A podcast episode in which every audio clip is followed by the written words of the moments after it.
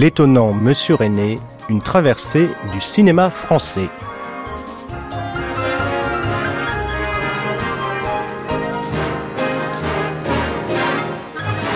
Je suis un formaliste. Faire un film dans lequel il n'y aurait pas un parti pris de règles du jeu, je crois que ça me serait très difficile.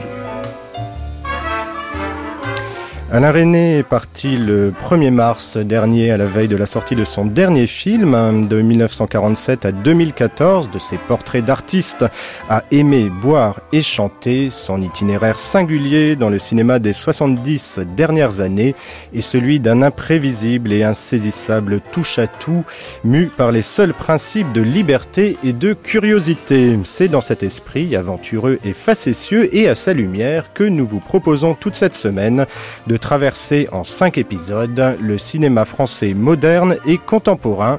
René ne sera pas notre sujet, il sera notre guide.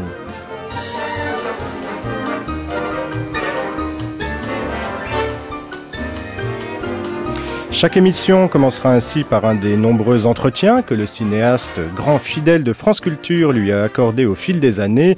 Leur succéderont des tables rondes qui réuniront autour de ce micro des critiques, des historiens et autres chercheurs, mais aussi des cinéastes, des comédiens et même des producteurs. Demain, nous aborderons le documentaire et ses formes et comment il irrigue le cinéma français. Mercredi, nous nous demanderons où sont les genres et la culture populaire. Jeudi, on tracera les contours d'une politique des acteurs à la française et vendredi, pour conclure, on tâchera de résoudre l'équation entre cinéma d'auteur et grand public. Mais pour commencer, aujourd'hui, dans la droite ligne de la trajectoire zigzagante d'Alain René, nous fréquenterons quelques loups solitaires, électrons libres et francs-tireurs, ces cinéastes français qui n'occupent qu'un petit, tout petit paragraphe parfois dans les dictionnaires du cinéma, mais qui contribuent tous à la marge à l'évolution du langage cinématographique. Pour les évoquer, de critiques et historiens du cinéma, Carole Desbarra et Noël Herp et un de ses francs-tireurs, le cinéaste Vincent Dieutre. Mais auparavant, vous avez compris la règle du jeu, on écoute Alain René, il s'entretenait le 27 juillet 1980 avec Claude Jean-Philippe dans le cinéma des cinéastes à l'occasion de la sortie de Mon oncle d'Amérique. Il y revenait longuement sur ses débuts.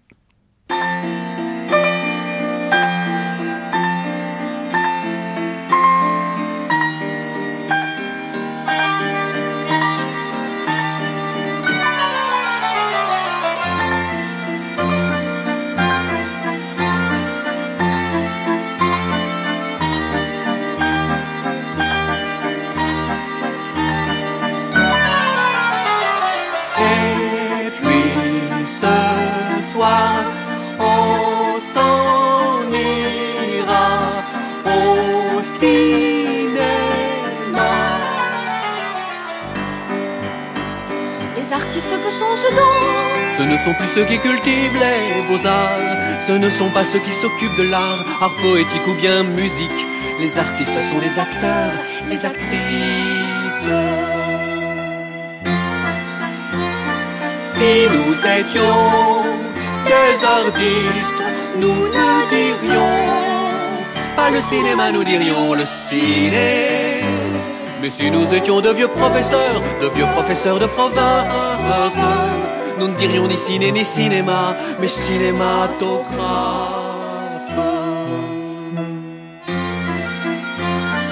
Aussi, mon Dieu, faut-il avoir, avoir du goût? Alain René, nous ne disposons que de 50 minutes pour euh, revoir euh, mentalement l'ensemble de vos films.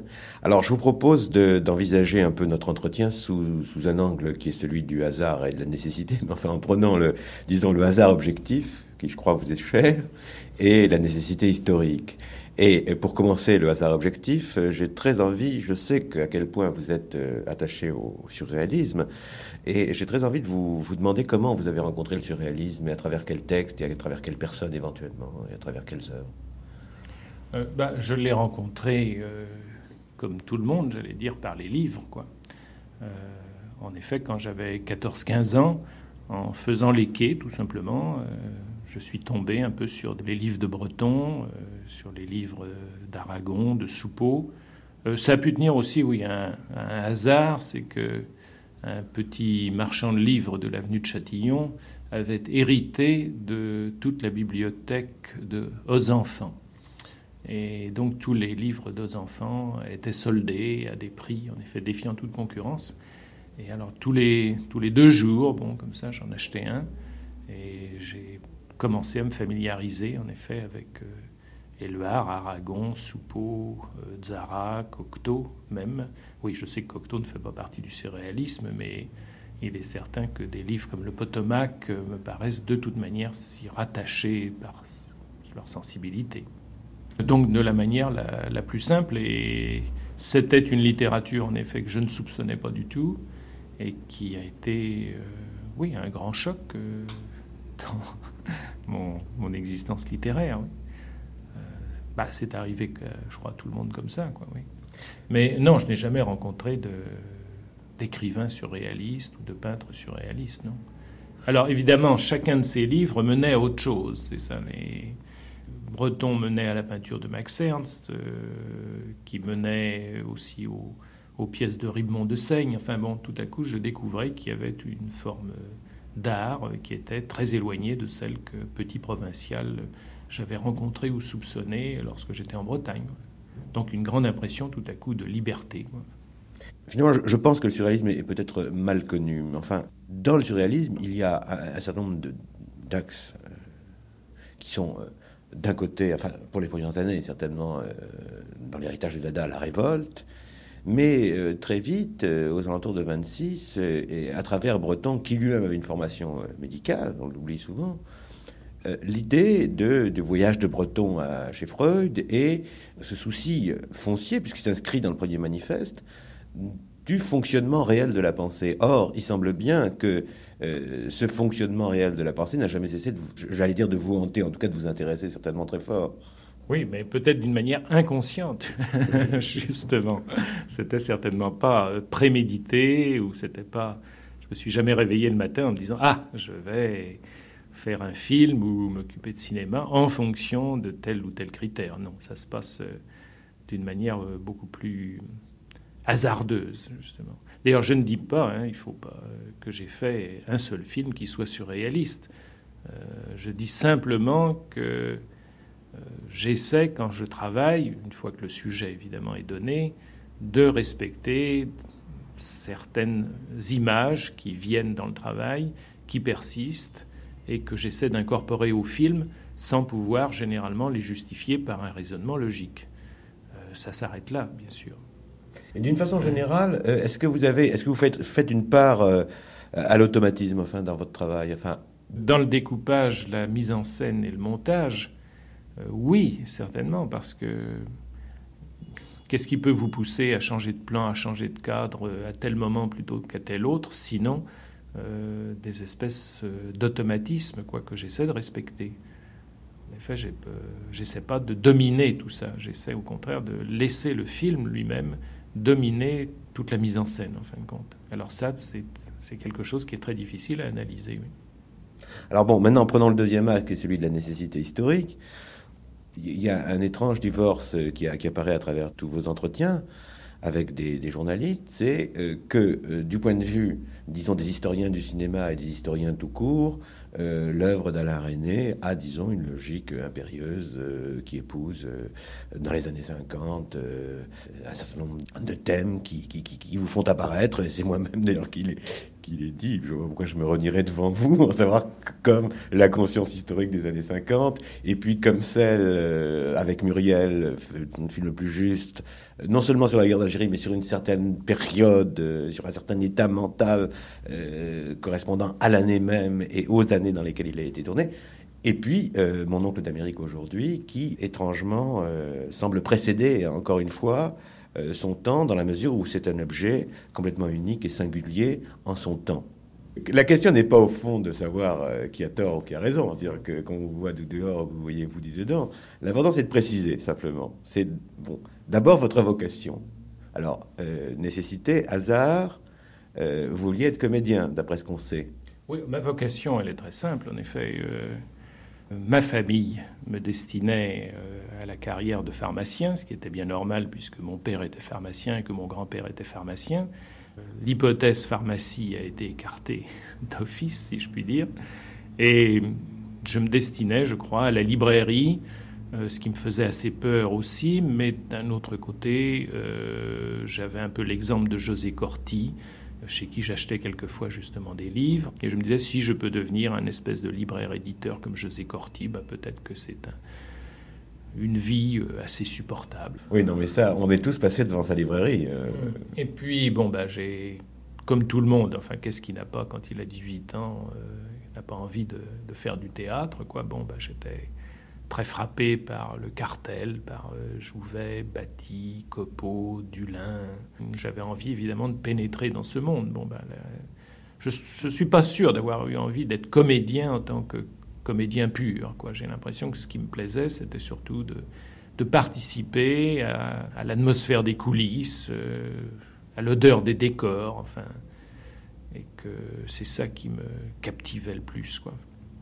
Puis l'idée de pouvoir monter peut-être des, textes qui m'intéressaient. Bon, à cette époque-là, il, y avait Pirandello, il y avait tout ça, il y avait tout un répertoire, il y avait le théâtre américain de Eugene O'Neill, euh, il y avait des tas de choses que j'aurais voulu euh, voir sur scène et qu'on ne montait pas encore. Et ça me motivait aussi en grande partie. Euh, bon, les résultats en tant que comédien ne m'ont pas intéressé. Bon, j'arrivais pas du tout à contrôler ce que je faisais. Je ne dis pas que j'étais toujours mauvais mais c'était euh, imprévisible. Alors ça, c'était donc euh, pas très supportable. Et surtout, je ne savais pas sur quel bouton il fallait appuyer pour être bon et sur quel bouton j'avais oublié d'appuyer pour être mauvais. Donc euh, la situation n'était pas tenable et à ce moment-là, je, ben, je me suis dit que j'allais repartir vers la librairie et j'allais rentrer en effet comme stagiaire à la librairie Galignani quand l'Institut des hautes études cinématographiques s'est ouvert et poussé par euh, des amis, dont la fameuse monteuse Myriam, ben, je me suis présenté. Comme j'ai été reçu, euh, je me suis dit qu'en devenant monteur, je suis euh, tout de suite rentré dans la section montage, c'était une manière intéressante de rester en contact avec le milieu des comédiens et que c'était tout de même plus intéressant et plus varié que de vendre des livres de 9h du matin à 6h du soir, et que j'allais essayer de m'entêter dans cette direction. Alors voilà. Mais il y a une chose que je sais, euh, pour en avoir parlé avec vous quelquefois, c'est à quel point vous êtes bon cinéphile, à quel point vous êtes, et même cinéphile, pas du genre exalté, mais du genre méticuleux et précis. C'est-à-dire, je sais que bah, vous avez dû fréquenter euh, l'avenue de Messine. Même avant, je veux dire, la, la rencontre avec l'Anglois en 1938. Euh, en 38 déjà. Ah oui, a été un grand choc. ça aussi, parce que de même que j'ai découvert, donc un peu avant, qu'il y avait une autre forme de littérature que celle que je soupçonnais, quand j'ai pu découvrir, en effet, grâce aux projections chez Langlois et puis au Studio 28 aussi, qu'on pouvait faire des films euh, non réalistes. bon, ça voulait dire aussi bien le cabinet du docteur Caligari que les films d'Eisenstein, que L'âge d'or ou Le chien andalou. Bon, ça que tout à coup le cinéma n'était pas là forcément pour reproduire euh, la réalité, bon, ben là aussi, ça provoquait tout de même chez moi une grande exaltation, oui.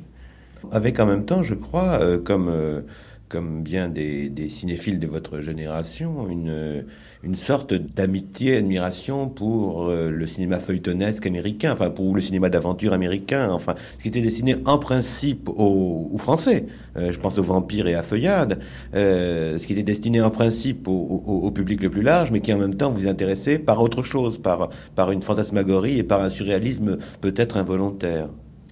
oui, mais en tout cas extrêmement prenant, quoi. Oui, c'est vrai que la découverte des films de feuillade euh, m'a fait autant d'effet que la découverte du chien andalou.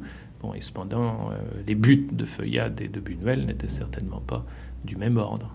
Et curieusement, il y avait, il y avait des points communs. À, travers les textes d'Aragon sur, sur les vampires, par exemple. Enfin, mmh. D'ailleurs, oui, par contre, les, en effet, les surréalistes ne s'y sont pas trompés, qui ont trouvé dans, dans ces films, dans les, dans les films à épisodes, euh, une nourriture qui leur convenait très bien. Oui, je dois voir pas loin d'une centaine de films par an, ce qui est une moyenne, c'est tout. Euh, mais j'ai des collègues qui y vont beaucoup plus tout de même, bien sûr. Jacques Rivette, bien entendu. Lui, c'est le record. c'est extraordinaire parce que Jacques Rivette va même revoir le même film trois ou quatre fois de suite. C'est quelque chose d'extraordinaire.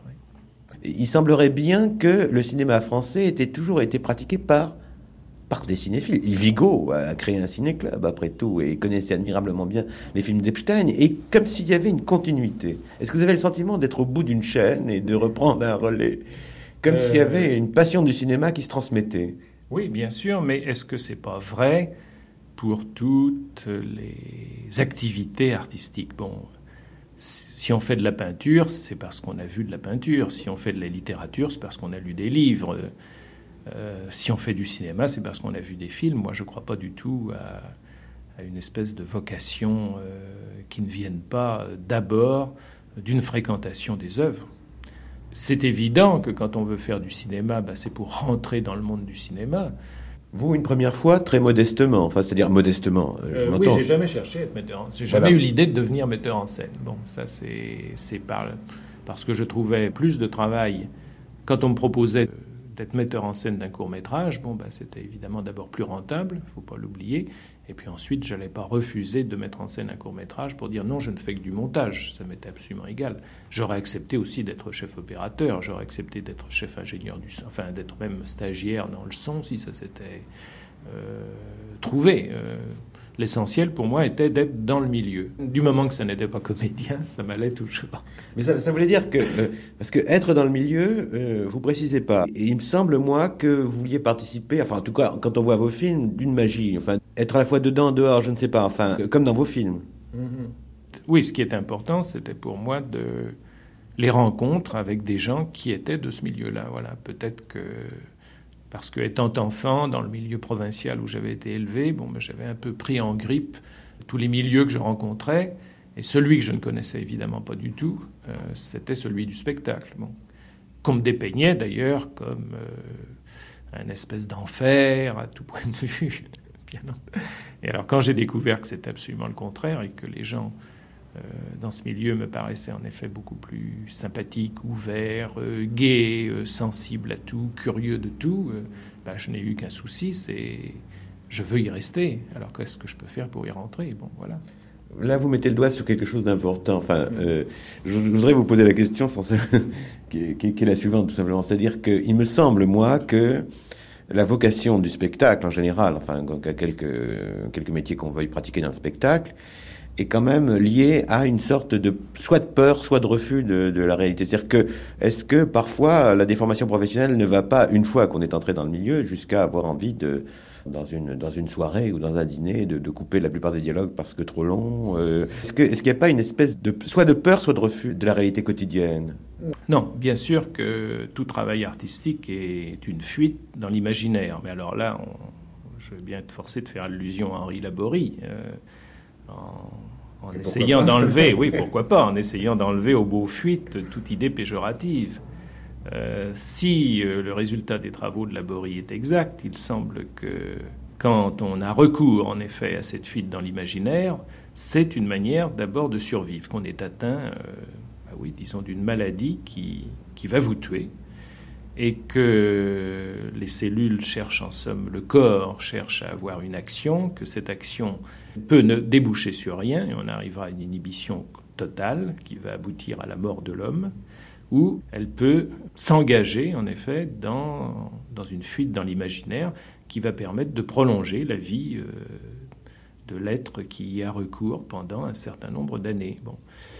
Euh, je ne peux pas dire, bon, je, ne sais pas, en effet, de quelle maladie je pouvais être atteint euh, à 16-17 ans.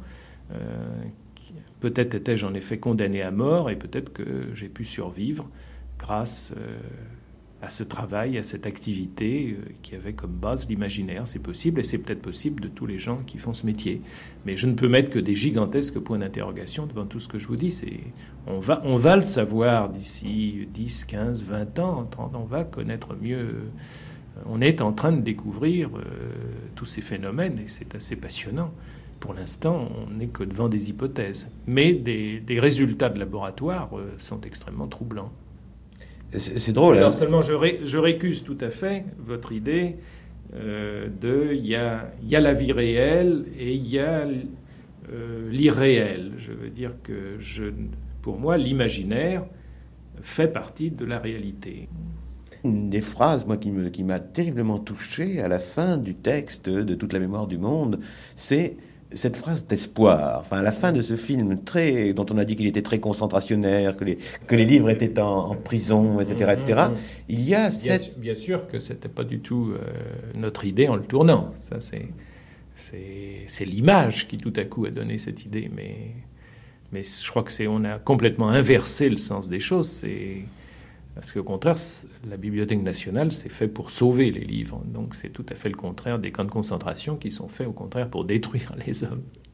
Si chaque euh, jour à la Bibliothèque nationale, en effet, on avait commencé par euh, brûler les livres, ou si volontairement on essayait de ne pas les entretenir et de les laisser se mourir de faim, c'est-à-dire d'humidité, alors là, on pourrait faire la comparaison, mais on s'est contenté d'une comparaison visuelle qui n'avait aucune réalité. Non, d'autant, qu'il y a cette phrase finale qui pèse aujourd'hui d'un poids considérable dans la mesure où on, sent bien qu'elle est liée à une certaine période quand même historique et qu'il y avait dans, votre esprit, dans, celui des, hommes de votre génération, sinon un optimisme, en tout cas une très grande détermination. Oui, enfin, vous avez une bonne mémoire de vous souvenir de la fin du film. En effet, il y a, je me oui, il y avait certainement, on vivait un peu avec cet espoir que la culture pouvait supprimer l'agressivité dans la nature humaine, bon, et que la violence pouvait être une conséquence euh, de non-connaissance, je dirais. Est-ce qu'en 1980 on peut être euh, aussi catégorique? Je ne sais pas. enfin, c'était l'espoir, oui, à ce moment-là. Oui. Mais dans la mesure où vous venez de cette génération, enfin vous êtes de cette génération, vous avez tendance à... Bah oui, l'empreinte est, l'empreinte est faite. on le saura. Elle est indélébile, oui. On le saura. On le saura, moi je crois, oui. Est-ce que vous pensez qu'un garçon de, 28, 30 ans peut, puisse dire la même chose C'est ça quand même? Ben, Il faudrait lui poser la question, oui. Bien, alors, pour en venir à la, violence et à l'agression, euh, qui semble être une de, vos, une de vos hantises, enfin disons négative, une de, vos, une de vos peurs en tout cas, il semble bien que Nuit et brouillard et Hiroshima mon amour, pour prendre ces deux films, je vous parle de, l'extérieur, hein, du point de vue de quelqu'un qui, euh, après coup, euh, se rend compte que c'était ça qu'il fallait faire. Sur le moment, on a simplement aimé les films, on a été très bouleversé par les films. Mais après coup, avec le bon décalage de, 20-30 ans aujourd'hui, on se rend compte que c'est ça qu'il fallait faire pour une raison euh, qui nous paraît déterminante aujourd'hui, c'est quand on voit les autres films du cinéma français de l'époque et de voir la façon dont ils ont buté y compris Prévert dans les Amants de Vérone, par exemple, dont Prévert a buté sur la façon de traiter de l'horreur, c'est-à-dire de, ce qui s'était passé dans la, Deuxième Guerre mondiale, tout compte fait. Et comment euh, comment c'était difficile d'en parler autrement que par euh, une révolte euh, excessive ou un dégoût de soi-même, au bout du compte. le dégoût de soi-même étant la conséquence aussi, c'est-à-dire le sentiment d'être soi-même coupable. De voir comment, alors j'aimerais savoir comment l'idée vous est venue, mais pratiquement, précisément, de, de dire, mais oui, ce qu'il faut filmer, c'est l'impossibilité de le filmer. Bah, je crois que c'est venu à partir du moment où j'ai où j'ai appliqué ma tête euh, à résoudre le problème, c'est-à-dire euh, comment faire un film sur le sujet qu'on me demandait. C'est ça. Bah, sans doute qu'à chaque fois, j'ai senti qu'on ne pouvait que suggérer, en effet, euh, cette horreur, et que si on, chaque fois qu'on montrait quelque chose de complètement réel sur l'écran, eh bien l'horreur disparaissait. Donc euh, il fallait mettre en branle euh, l'imagination du spectateur euh, par tous les procédés possibles. Voilà. je crois me souvenir un petit peu de, choses de genre. Ce sur quoi je ne peux pas répondre, c'est pourquoi est-ce que des producteurs m'ont demandé ce genre de film, oui. Parce que encore une fois, ça n'est pas moi qui ai décidé un matin de faire euh, l'un ou l'autre de ces films. Mais est-ce que alors, est-ce que, alors c'est Samy Alphon, Anatole Douman, Jeff Lipschitz, bon, qui ont beaucoup insisté. Euh. Mais est-ce que c'est pas mieux comme ça? Bah, En tout cas, c'est comme ça. c'est comme ça. J'ai tendance à croire qu'il y a une euh, authenticité du hasard nécessité. C'est-à-dire que moins il est, disons, élaboré consciemment, comme une thèse qui se développerait euh, à partir. C'est cette espèce d'inversion des causes et des conséquences, de l'avant et de l'après, de nécessité qui apparaît après coup, comme, comme nos, nos, décisions les plus graves de notre vie personnelle nous apparaissent après coup. C'est jamais avant. oui, bah oui, la perspective, en effet, ne peut se voir que si on est passé d'un point à un autre, ça c'est sûr. Bien, alors, euh, tout de même, vous m'aviez raconté un jour comment vous aviez rencontré Marguerite Duras pour Hiroshima. Or, je crois que là, là encore, euh, euh, il se passe quelque chose. Cette rencontre avec Marguerite Duras autour d'une tasse de thé et de l'impossibilité de faire ce film, et j'aimerais que vous vous le rappeliez quand même. Bah, l'origine d'un film comme Hiroshima, mon amour, est en fin de compte très comique, parce que ça commence comme vraiment les pires coproductions internationales. à l'origine, il y a des yens bloqués à Tokyo qu'il faut utiliser. Donc il faut arriver à faire un film dans lequel il y a un élément japonais et un élément français. Bon, à partir de là, débrouillez-vous. Alors, comment ça s'est passé dans la pratique? Bon, bah, c'est que Anatole Dauman et Samy Alphon et Jacques Lipschitz, les trois dieux de Argos Film, m'ont demandé de faire un film sur la bombe atomique, euh, ce qui paraissait en effet assez bien convenir à une coproduction japonaise. Euh, j'ai essayé de faire ce, documentaire qui pouvait avoir une heure. Ils souhaitaient en effet qu'on dépasse le cadre de la demi-heure. J'ai commencé avec euh, Chris Marker, mais qui a abandonné le projet, en effet, au bout d'une dizaine de jours. Il n'avait pas envie. Bon, en fin de compte, il, il s'est retiré de l'affaire. Bon, alors, euh, Chris Marker m'a conseillé de travailler avec un de ses amis qui avait beaucoup vécu au Japon, Witold Zarzewski. Euh, et au bout de quelques mois, euh, un scénario, mais entièrement allégorique, donc, a été écrit, mais qui ne nous satisfaisait absolument pas, ni lui, ni moi d'ailleurs. Donc, j'ai dit au producteur, bah, écoutez, c'est très triste, mais je ne vois pas de moyen euh, de faire un film sur la bombe atomique qui soit plus intéressant que la quinzaine de documentaires euh, sur le sujet que vous m'avez projeté justement pour euh, me documenter, tout particulièrement un documentaire japonais qui était tout à fait extraordinaire et j'ai dit donc, si vous voulez faire un film sur la bombe atomique, enfin, si vous voulez stimuler l'imagination des gens sur le péril atomique, euh, achetez ce documentaire et puis euh, voilà, et diffusez-le. C'est ce qu'on peut faire de mieux. Nous, c'est complètement stupide de vouloir faire un documentaire de plus, puisque les autres ne sont pas sortis, ne sont pas diffusés. Euh, consacrez vos efforts à diffuser les trois ou quatre titres là que je vous apporte ce matin. Mais quant à moi, je suis obligé de me retirer du projet. Alors, ils étaient évidemment tous consternés, moi aussi, mais enfin, bon, c'est la vie.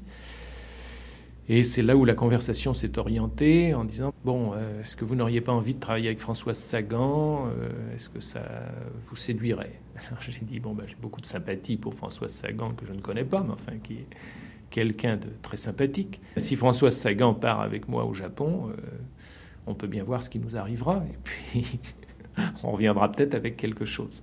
Alors je crois qu'ils ont contacté Françoise Sagan, je n'en suis pas sûr, mais enfin je sais que oui, je crois que si quand même. Françoise Sagan a dit non, euh, c'est un sujet trop, trop important pour moi, euh, je ne peux pas faire ça.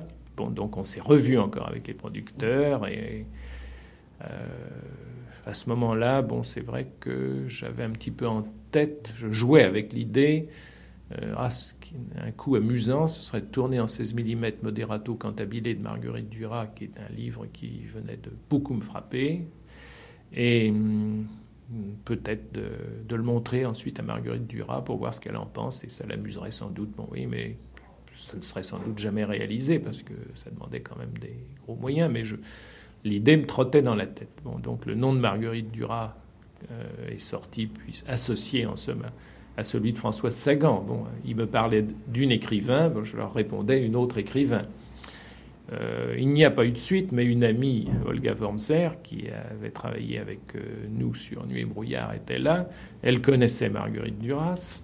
Et elle lui a téléphoné en disant René a prononcé votre nom. Euh, il aurait au fond, il, il vous appellera jamais, mais il aimerait vous rencontrer. Marguerite Duras, toujours très généreuse et accueillante, a dit Mais qu'à cela ne tienne, qui vienne demain à deux heures, euh, moi je, serais ravi de connaître ce monsieur. Alors, bon, ben, on m'a transmis l'invitation, j'ai évidemment pas refusé, et le cœur battant, j'ai sonné chez Marguerite Duras, et pendant toute l'après-midi, la conversation en effet a tourné sur les raisons pour lesquelles je ne faisais pas un film sur le péril atomique et sur la bombe atomique et pourquoi on ne pouvait pas le faire. Et au cours de cette conversation, je lui ai dit, mais vous voyez, c'est drôle, nous sommes ensemble depuis trois ou quatre heures, et pendant ce temps-là, il y a des avions euh, qui ont des bombes atomiques euh, dans la carlingue et qui font le tour de la Terre perpétuellement. Donc notre planète et notre conversation est survolée euh, par ces bombardiers qui sont prêts donc à lâcher de nouvelles bombes atomiques. Et cependant, nous n'avons pas changé terriblement notre comportement extérieur. En tout cas, nous sommes là en train de boire de la bière ou du thé et la journée se passe de la même manière. Alors au fond, est-ce que le film qu'il faudrait faire, ce n'est pas du tout celui qui était prévu, c'est-à-dire euh, avec euh, la bombe atomique au premier plan, mais au contraire, tourner une histoire d'amour, j'allais dire classique, dans lequel la bombe atomique serait dans le fond, comme ça, serait quelque chose qui, qui serait derrière les personnages, au loin, comme ça, comme une espèce de, paysage. Et alors on s'est quitté là-dessus, et c'est deux ou trois jours après où Marguerite Duras m'a téléphoné en me disant ah, j'ai, oui, je crois que j'ai une idée. Euh, enfin, j'ai enregistré au magnétophone une petite conversation entre une Française et un Japonais. Est-ce que vous voulez venir écouter ça? Et alors, je suis venu, et en effet, c'était une conversation euh, entre un Japonais et une Française qui avait envie d'aller au restaurant, et la Française ne voulait pas manger de poisson cru parce que elle avait peur qu'il soit irradié, et le Japonais euh, lui répondait qu'il y avait du danger ou qu'il n'y avait pas de danger, je ne me souviens pas. Mais enfin, je sais que ça a été le point de départ. Et ensuite, bon, ben, c'est devenu un film. Mais il n'y avait pas cette conversation sur le poisson, bien sûr. Non, non, je crois que cette conversation en elle-même. je trouve que ce que je vous ai raconté a beaucoup de détails, mais enfin, je pense. Non, non, non, non, je crois qu'au contraire, il fallait, il fallait ces détails pour faire apparaître euh, ce qui. Le nombre de hasards, en tout cas, c'est ça qui est drôle. Oui, je veux dire, c'est. Euh, non, y compris les si, bloqués. Enfin, ce qui est, ce qui est oui, ce que je raconte, c'est que ça n'est pas parti toujours la même chose. Un matin, on se réveille et on dit Ah, je veux faire un film sur la bombe atomique. Non, c'est pas comme ça que ça se passe dans le cinéma, en tout cas. Peut-être pour certains metteurs en scène, mais, mais, mais cela, sont leurs propres producteurs. Oui, mais, mais, je crois que ces hasards sont amusants aussi. Enfin, je veux dire qu'il n'y a pas de raison de les, de les mépriser, oui. D'abord parce que je pars du principe euh, que les producteurs ne sont pas des imbéciles, quoi. Je veux dire non, et que le producteur est une pièce maîtresse de l'entreprise film. Que ce qui est drôle dans un film, c'est en effet ce rassemblement d'énergie, de comédiens, de techniciens, de décorateurs, de producteurs, de stagiaires, d'assistants, de soleil ou de pluie, et que, bah oui, c'est cette combinaison de tellement de choses hétéroclites qui arrive à faire un film mais que chacun de ces éléments a de l'importance. C'est drôle ce que vous dites parce que c'est l'endroit où vous, vous, rencontrez des gens comme Romer ou Godard qui ont toujours dit l'important c'est la production. C'est, euh, enfin, Romer est prêt. Même eux, oui, pourtant on donne l'impression d'être totalement autonome. Enfin, moi je mettrais. Eh ben oui, mais Romer prétend que prétend que ce qui est important c'est, que le budget soit soit soit pensé. Mhm. C'est-à-dire qu'en fonction de. Ça, ça, plutôt plaisir. Comme j'ai une grosse admiration pour Romer, donc je suis et très Godard, et Godard dit que les choses qui, l'amusent le plus, qui le plus heureux dans, ce métier, ce sont les conversations d'ordre financier mhm. euh, avec, euh, avec des producteurs qui soient d'ailleurs la télévision ou l'INA. Ou, et que là, euh, il a le sentiment de mordre sur du réel fiction. Enfin, sur, et que, mhm. bon, alors là, là, je comprends très bien, mais alors maintenant, alors c'est, je comprends d'autant mieux maintenant à cause de la biologie historique, si on peut envoyer le mot, et de, c'est-à-dire comment quelqu'un comme Doman arrive à un certain moment de l'histoire comme comme le levier organique de quelque chose qui, enfin, comme le levain aussi, pourquoi pas, de, quelque chose qui euh, nécessairement, au bout du compte, apparaît. Euh, apparaît comme euh, avoir été voulu. On parle toujours des, grands producteurs américains, Salberg, Goldwyn, Zanuck, Selnick, tout ça. Mais on parle jamais des producteurs français. Je crois qu'il y a un peu d'injustice. Des gens comme Berger, Dauman, Froment, tout ça sont des producteurs qui... Enfin, Dorfman, bien sûr je ne vais pas faire un palmarès, enfin, mais euh, sont des producteurs qui ont un rôle très important. Oui. L'étonnant Monsieur René, une traversée du cinéma français, Alain René s'entretient avec Claude Jean-Philippe en 1980 autour de Mon oncle d'Amérique. Bon, on va envisager maintenant la suite de votre œuvre, et puis on n'a pas tellement le temps, hein. mais enfin, je suis très content qu'on s'attarde sur certaines choses, de manière à, bien faire apparaître comment, comment jouent les mécanismes pour, pour les autres films. Mais euh, il y a une chose que, que, que vous m'avez dit au début de cet entretien, et puis que j'aimerais voir se vérifier à travers trois exemples, peut-être, qui seraient euh, Marianne Bad, qui serait Muriel, et qui serait Mon oncle d'Amérique, c'est comment euh, un film se met à avoir, et c'est la suite de notre conversation, se met à avoir son existence quasi autonome. Euh, et, oui, parce qu'il y, a un phénomène, par exemple, qui est très...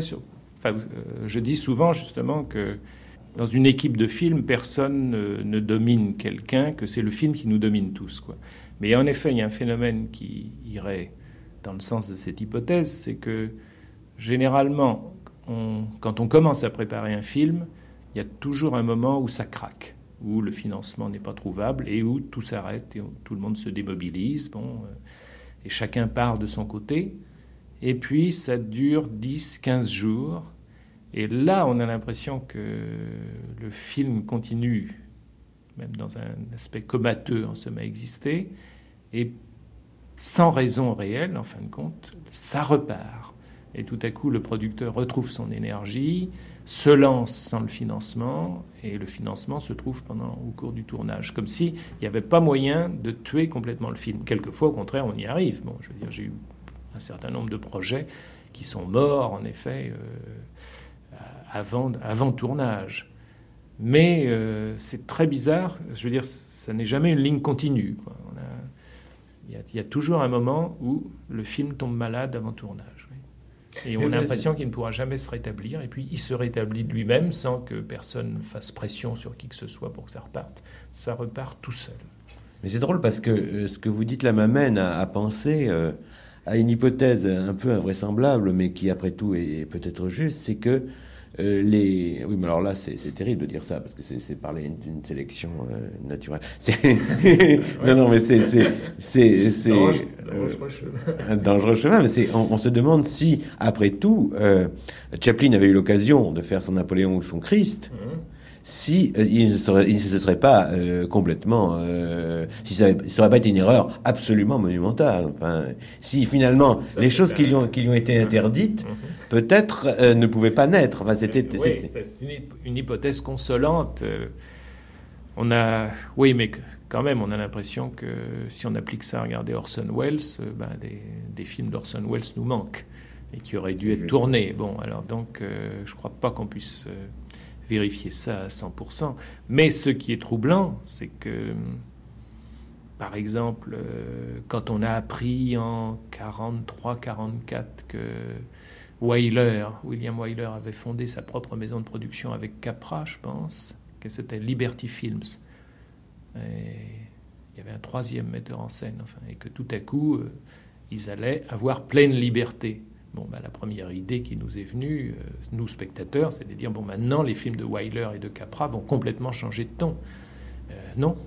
En effet, les films de Wyler et de Capra produits en toute liberté ont été les mêmes euh, que ceux qui produisaient avant. J'ai pas. Je pense que vous serez d'accord avec moi pour dire qu'il n'y a pas eu de différence dans leur production. Alors ça, c'est très étonnant puisqu'on avait l'impression qu'ils étaient des esclaves opprimés.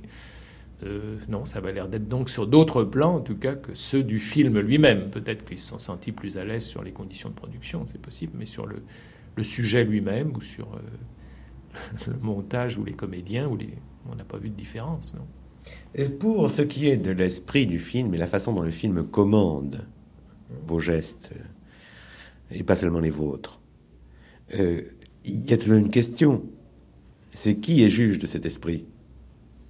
oui, c'est ça. Qui, décide en dernier recours? Bah, Comme j'ai l'impression qu'on travaille toujours dans un espèce d'accord mutuel, c'est ça. Euh, j'ai oui, j'ai encore l'impression. Oui, j'arrive pas à bien répondre à ça parce qu'en effet, pourquoi est-ce qu'avec le monteur, c'est presque toujours la même prise qu'on choisit euh, Pourquoi est-ce que quand il y a une discussion sur l'endroit de la collure, en fin de compte, on se ça se termine toujours par un accord qui n'est pas qui n'est pas, une souffrance, qui n'est pas un compromis. Oui, c'est ça. Comme s'il y avait en effet une espèce de, vérité du film euh, magique, magique. Moi, je veux bien parce que de toute façon, le, cinéma, il y a quelque chose de magique, on sent bien, parce que qu'est-ce qu'on cherche C'est bien à hypnotiser le spectateur et, à, essayer de l'empêcher de voir toutes les erreurs qu'on commet euh, à chaque seconde. Dans la réalisation, bon,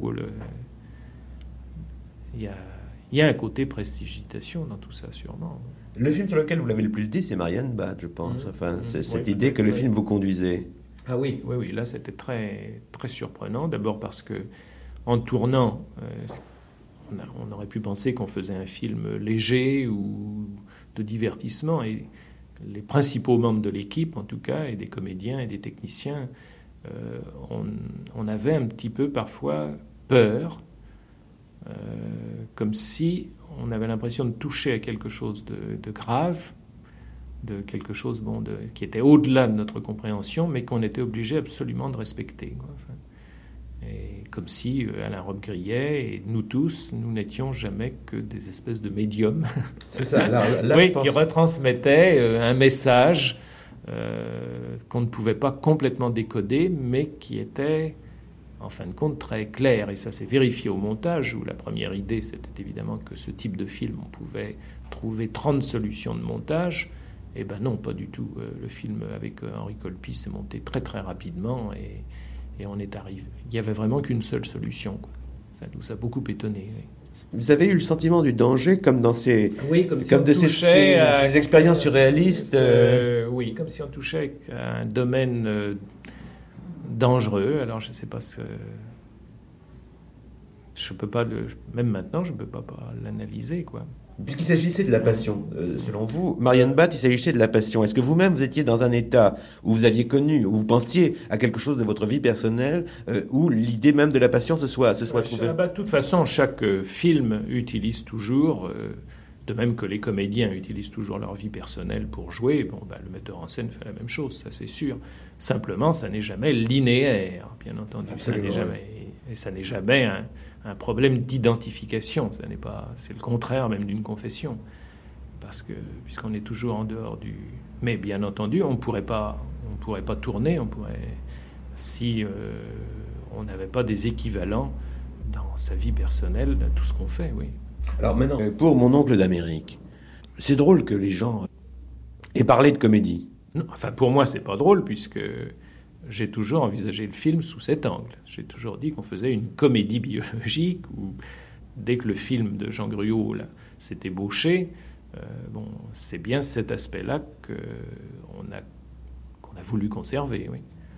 Pas en disant il faut que ce soit drôle ou des choses comme ça, mais enfin, euh, oui, on, cherchait le sourire, c'est sûr. Mais est-ce que vous l'avez cherché Est-ce que vous l'aviez déjà eu le Est-ce que vous avez justement des projets euh, auparavant impliquant l'humour, euh, encore qui est, qui est de l'humour dans Marianne Bad, euh, certainement? certainement. Ben, c'est peut-être un humour au second degré, mais surtout dans, dans, le début. Le film commence d'une manière que je.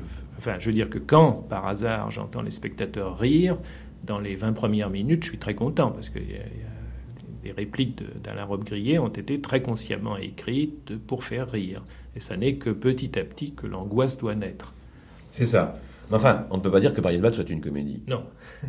Il y, a, une rêverie impliquant de l'humour, mais on ne peut pas dire que Marianne Bad soit une comédie. Est-ce que l'envie de la comédie, enfin, ou d'une comédie, vous est venue euh, auparavant, dans les années 60 ou 70 bah, On a toujours envie que ce soit un peu, je sais pas, le ton de la comédie est quand même un ton que j'ai toujours un peu cherché, que ce soit dans Je t'aime, je t'aime, par exemple. Je dis pas que j'ai réussi, mais enfin, c'était, c'était ce que je voulais, oui.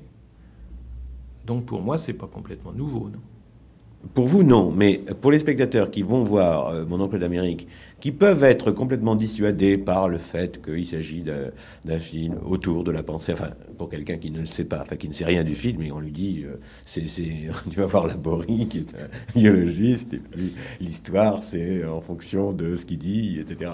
Alors bon, euh, on, peut, on peut penser que le spectateur va craindre le pire, mais pas du tout. Au contraire, il est attiré, on l'a bien vu. L'oncle d'Amérique est un vrai succès commercial, populaire, enfin, en tout cas commercial. Donc, euh, ce que je voulais dire, c'est que les gens ont senti qu'ils allaient s'amuser. Bon, qui, allaient avoir une, une, véritable stimulation. Euh, moi, je dis intellectuelle, morale, spirituelle, mais En tout cas, eux l'ont senti, on sent bien quand on est dans la salle, à quel point les gens, surtout par rapport au cinéma qu'ils voient par ailleurs, euh, où euh, il s'agit d'illustrations euh, plus ou moins à droite d'un certain freudisme ou d'un certain freudo-marxisme, là, brusquement, ils se trouvent ailleurs, confrontés à leur, vie quotidienne, dans un esprit complètement neuf. Alors, par ailleurs, j'ai bien senti des, des non-sens ou des contresens absolus dans la façon dont le film était. Euh, d'abord, comme tous les films très stimulants, il fait beaucoup parler. Bon. Ça, c'est une des caractéristiques de votre œuvre, c'est à quel point vos films font parler. je trouve que c'est plutôt à leur crédit qu'il faut porter la chose. Encore que vous, ça doit vous agacer, finalement. Bon, euh, cette, cette, prose et cette parole euh, libérée par, par, par, vos films. En tout cas, Mon oncle d'Amérique a fait beaucoup parler, et en particulier pour les détracteurs, la scène, prenons un exemple précis, parce là, la scène où brusquement les personnages se mettent à porter des têtes de rats blancs à la place des rats de, du laboratoire de, de Laborie, et où euh, certaines personnes disent, mais enfin, ils se fichent de nous, où l'humour n'est pas du tout ressenti là, à ce moment-là comme de l'humour. Alors que, alors que pour, pour moi, euh, il est complètement évident qu'il y a à ce moment-là euh, une auto-dérision, enfin une auto-ironie des auteurs par rapport à eux-mêmes, et, même euh, dans, Jean, Jean Gruot, dans cette émission, a dit ce qui est merveilleux avec René, c'est qu'on lui propose une chose comme ça, et que au lieu de dire mais non, tu es fou, il dit mais oui, pourquoi pas? Euh, Oui, c'est même curieux en effet à quel point sur ce plan de 10 secondes, l'attention des spectateurs a pu se polariser. Ça, évidemment, je ne l'avais pas du tout, du tout prévu certaines personnes m'ont dit non, ce qui est en effet euh, pas possible dans ce film, c'est qu'il est trop didactique, et notamment au moment où vous mettez des têtes de rats aux personnages. Alors vraiment, on a compris sans ça. Bon, évidemment, ce n'était pas du tout mon intention. Euh, si, je, si ce plan existe, c'est d'abord parce que, bah, oui, je l'ai trouvé joli, que ça faisait un peu comme un collage de Max Ernst, bien sûr, on va retrouver des filiations. Mais c'est aussi parce que c'était une manière pour nous de dire, attention, on est au cinéma, euh, j'essaie pas de vous raconter des bobards, euh, on ne va pas en, deux heures de temps, et surtout en 12 à 15 minutes d'exposé euh, de Henri Laborie, prétendre traiter complètement de la condition humaine. Et pour vous montrer à quel point on est conscient de, nos limites, bah, vous voyez qu'on n'hésite pas à s'amuser nous-mêmes. Quoi. Mais alors généralement quand même le, plan fait rire et je crois qu'il est bien compris. Mais il y a aussi des réactions euh, complètement opposées, c'est vrai. Oui, y compris des gens qui admirent le plus le film. Enfin, y compris des gens qui admirent le film énormément. mais là, tout à coup, euh, le, alors que pour moi, rire ne se déclenche pas. Alors que pour moi, il s'agit de l'endroit où, personnellement, euh, j'adhère complètement. Mm. C'est-à-dire que c'est à ce moment-là que, que je découvre qu'il ne s'agit pas seulement de dire des choses, mais en même temps de réfléchir sur la manière de les dire. Et que euh, le film tout le film, tout, du long, est, fait là-dessus. C'est-à-dire, sur le, il est fait autant sur le dire que sur le vouloir dire. Oui, oui parce que tout le temps, euh, en effet, il me semble que même quand Laborie parle, c'est toujours euh, sur euh, le ton justement de l'hypothèse et du point d'interrogation jeté devant le spectateur, enfin pour, pour l'inciter en somme à, à lui-même nous aider à trouver les solutions. Oui. Alors, une, des dernières questions, c'est votre collaboration avec Jean Gréau, qui est quelqu'un pour qui j'ai beaucoup d'admiration et, même d'amitié, et dont je trouve qu'on ne parle jamais assez. Euh, c'est à quel point, alors là, il s'agit d'une collaboration, et on le sent bien en voyant le film, à quel point vous avez été libre chacun de votre côté au service du même film. C'est ça que je trouve euh, tout, à fait, euh, tout à fait étrange, et que je vous sens terriblement vous dans ce film. Je ne saurais pas dire comment d'ailleurs. Enfin, je vous sens, euh, enfin, de la même façon que je vous sens marchant, parlant, vivant, euh, euh, votre calme, votre réserve, votre humour très très secret, votre, votre, votre envie que les choses soient, soient magiquement nettes, enfin précises, aiguës. Et je sens aussi, sans que ce soit du tout contradictoire, l'auto-dérision d'une certaine façon de, Jean Gruot, qui lui-même a été un campagnard, qui a été tenté par le communisme, qui a été tenté par, euh, le christianisme, un peu comme le personnage de Depardieu, euh, qui, qui, lui doit sans doute beaucoup. Et euh, de voir à quel point vous êtes incroyablement libre l'un par rapport à l'autre, de telle sorte que le ton même du film reflète un peu de votre bonne humeur, enfin, en dehors même de votre humour, enfin, de votre bonne humeur de, collaboration. Est-ce que je me trompe ou pas? Euh, Vous ne vous trompez pas, mais on peut dire quand même que ça se passe toujours comme ça. Je veux dire que s'il n'y avait pas cette bonne humeur entre le scénariste et le metteur en scène, ben, on n'arriverait pas à supporter le travail que demande l'élaboration d'un scénario, parce que c'est généralement très long, euh, très difficile. Enfin, je veux dire, il faut énormément de patience. Donc, il faut que les jours où ça ne vient pas, les jours où ça se passe mal, ben, on puisse presque parler d'autre chose et être content d'être ensemble. Il m'est jamais arrivé de faire un film avec un scénariste avec qui je ne sois pas heureux de passer la journée, même si on ne, parle pas du film. C'est pour moi une condition euh, sine qua non, en effet, de, je ne dis pas de la réussite du film, mais simplement d'arriver au bout du scénario. Si on n'était pas heureux au bout d'une semaine de travail, ben, on se quitterait tout de suite, oui. Ça, c'est clair. Alors j'ai été très heureux avec Jean Gruot, bien sûr.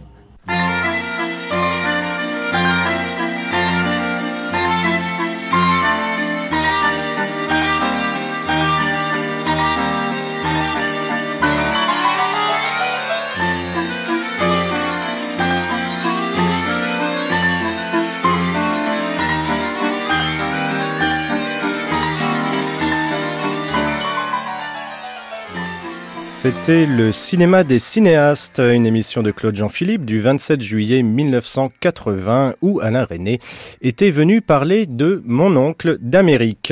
Deuxième partie de notre traversée du cinéma français sous les auspices de l'étonnant Monsieur René autour de notre table ronde ce matin, deux critiques, historiens et écrivains de cinéma qui ont en partage leurs ouvrages et surtout leur amour pour Éric Romer. Dommage pour eux, ce n'est pas le sujet du jour, quoique je suis prêt à parier que l'ami Romer va surgir à un moment ou à un autre. Euh, Carole Desbarra, pour commencer, qui a écrit sur Conte d'été Pauline à la plage, mais aussi sur l'effet Godard et qu'on peut lire dans la revue Esprit. Euh, Carole Desbarra est bien connue de tout un pan du cinéma français contemporain car elle a dirigé leurs études à la FEMIS, la prestigieuse, faut-il le rappeler, école de cinéma de 1996 à 2009. Elle vient de quitter l'école normale supérieure dont elle était la directrice de la diffusion des savoirs en multimédia et anime le groupe de réflexion des enfants de cinéma, l'association qui coordonne le dispositif national école et cinéma. À ses côtés, Noël Herp, ancien rédacteur et il y a un certain temps à Positif et Vertigo, auteur de plusieurs livres sur le cinéma de René Clair, de Max Ophuls et donc d'Éric Romer, dont il a co-signé la récente biographie avec Antoine Debec et édité chez Potemkin, travail de titan, l'intégralité des films en DVD. Il était aussi derrière l'exposition Sachet Guitry qu'on avait vu en 2007 à la Cinémathèque française. Et puis il est aussi réalisateur. Il a raconté le journal de son film Interdit, c'est l'homme, euh, en livre DVD.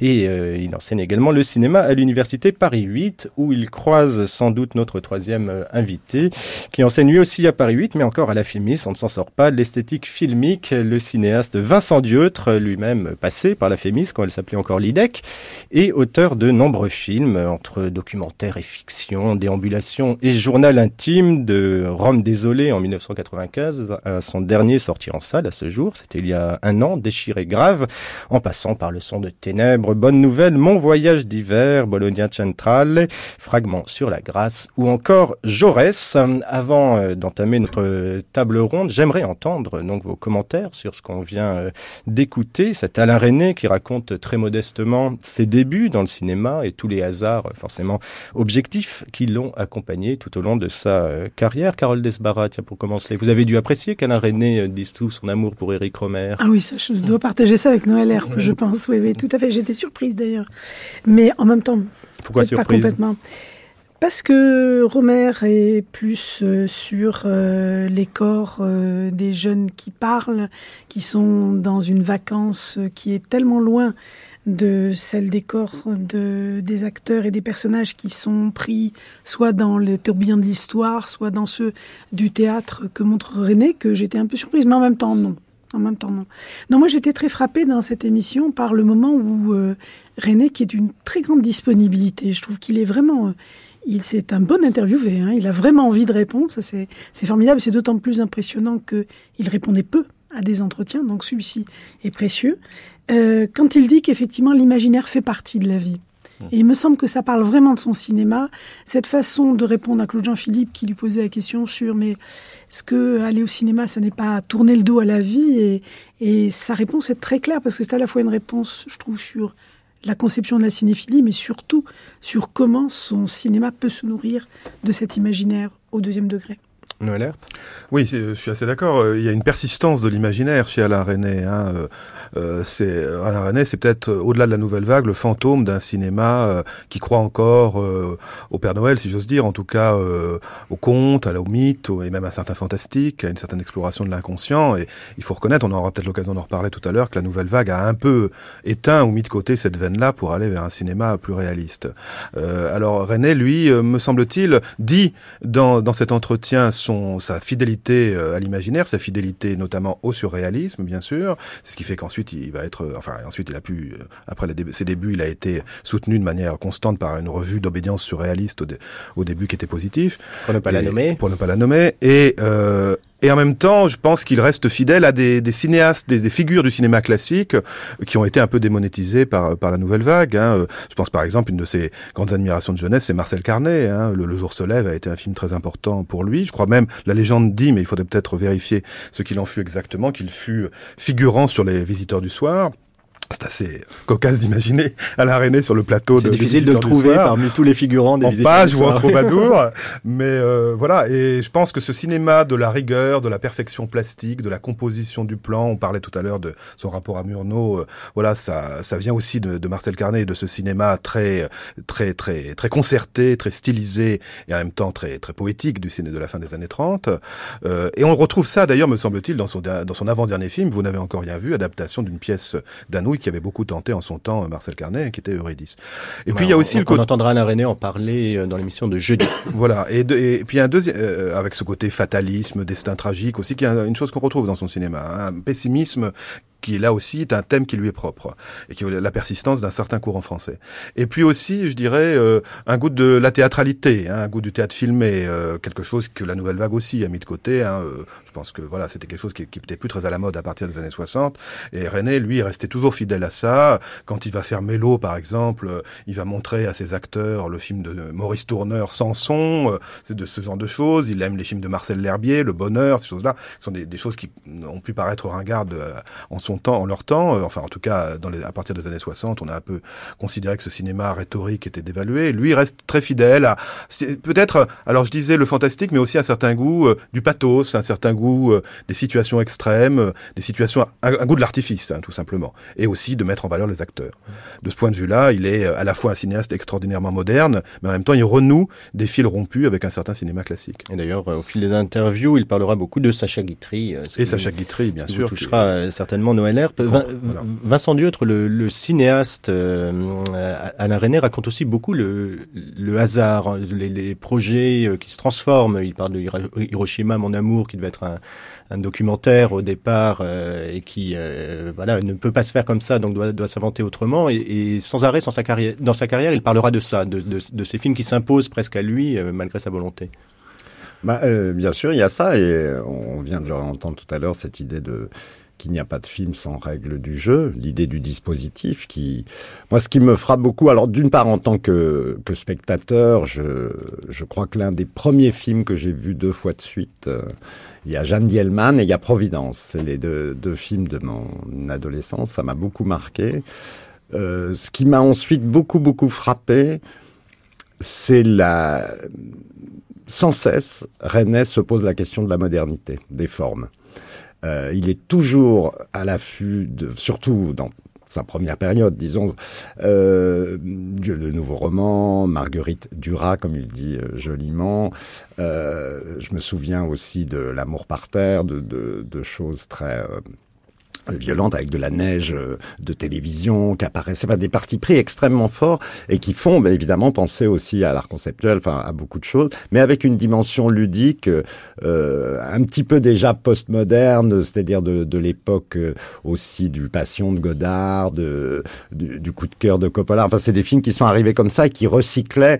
Providence, c'était très frappant. Il y avait des mélanges de registres comme ça. En même temps, ça parlait sourdement du Chili, de plein de choses, de la, de la littérature. C'était d'une richesse, euh, avec en plus ce côté, oui, comme disait euh, Noël, d'affection pour l'image, pour l'iconicité des choses. Et ça, ça me, ça me frappe beaucoup. Son amour pour euh, Harry Dixon, pour tout un, un, monde, les, même les. Je me souviens qu'avec mon compagnon, on parlait souvent de qui pourrait adapter pour le cinéma dans une série, parce qu'on y pensait déjà, les signes de piste, là, le prince mm-hmm. Eric, etc. Je me disais, il y a que René qui peut faire ça. Et voilà, c'est ce qui est capable de, de, jouer avec le feu à un point euh, incroyable, avec même une certaine ringardise. Bon, moi, je n'ai pas son amour pour le théâtre de boulevard, mais je, je comprends la dimension ironique et transgressive qu'il voyait là-dedans. Après, je dois dire qu'à partir d'un certain moment, j'ai un peu quitté le navire dans la mesure où je trouvais que c'était toujours un peu les, les mêmes choses qui revenaient. Et après, il y a eu on connaît la chanson m'a enchanté. Quand je l'ai revue, il y avait aussi, mais parfois je trouvais que ça devenait presque un peu grinçant. Cette façon, il n'était plus dans cette modernité. Euh, il se posait un petit peu en quelqu'un d'extérieur à ça et qui continuait sur sa lancée à donner de ses nouvelles de temps en temps. Mais, mais moi, je suis fou de cette période où il a vraiment collé non seulement à l'art de son temps, mais aussi à, aux phénomènes politiques et sociaux de son temps. C'est le seul qui parle de la guerre d'Algérie euh, frontalement, enfin frontalement non, mais fortement d'Hiroshima, enfin de se coltiner des, des, des, problèmes qui sont euh, lourd. Et puis, euh, bon, sans parler de ses premiers documentaires, parce qu'il vient quand même du documentaire, faut, faut le rappeler aussi. Donc c'est quelqu'un qui compte de énormément. Table ronde mm. demain, on viendra sur le René documentariste et comment le documentaire irrigue sourdement le cinéma euh, français. Un dernier mot, Noël. Oui, non, pour rebondir simplement sur ce que disait à juste titre Vincent, sur ce, ce, ce, ce, côté ringard que peut avoir René, effectivement, ce goût pour un répertoire parfois un peu improbable ou poussiéreux. Mais en même temps, ça m'a beaucoup frappé cette bascule qui, me semble-t-il, est intervenue au moment de la rencontre avec Sabine Azema. Hein. Il y a un moment très important dans la carrière de René où on passe de la période de Florence Malraux, mm. qui est la période des grands sujets, euh, parfois un peu pompeux, à la période plus légère, plus ludique et plus plus rigolote de Sabine Azema. Et là, on, ça, on arrive avec Smoking. Et donc, il y a, il y a une manière de se raccrocher à un répertoire. Je me souviens que tout le monde était un peu déstabilisé à l'époque. déjà, Mélo, tout le monde se dit, mais qu'est-ce qu'il va aller chercher cette vieille chose dans Weinstein? Et, et en même temps, à ce faisant, il inaugure ce qu'on peut appeler en effet un cinéma postmoderne, c'est-à-dire un cinéma de, de mm. recyclage du vintage, de recyclage des vieilles formes pour en faire euh, un objet contemporain. Et il a été, euh, de ce point de vue-là, il a été à la fois le premier grand cinéaste moderne et le premier grand cinéaste postmoderne. Je trouve ça assez frappant. Ce qui n'est pas contradictoire. Malgré son goût pour le passé. enfin, à cause de son goût pour le passé aussi. Non, c'est pas contradictoire. Demain, on fera un grand saut dans le temps. Euh, on parlera donc documentaire et Alain René euh, s'entretiendra avec Michel Simon, puisqu'on parlait de positif tout à l'heure, autour de Cœur, son film de 2006. Mais aujourd'hui, nos trois invités vont se creuser les méninges pour répondre à cette question. Peut-on penser le cinéma français moderne, postmoderne, contemporain, hors de la nouvelle vague bigre?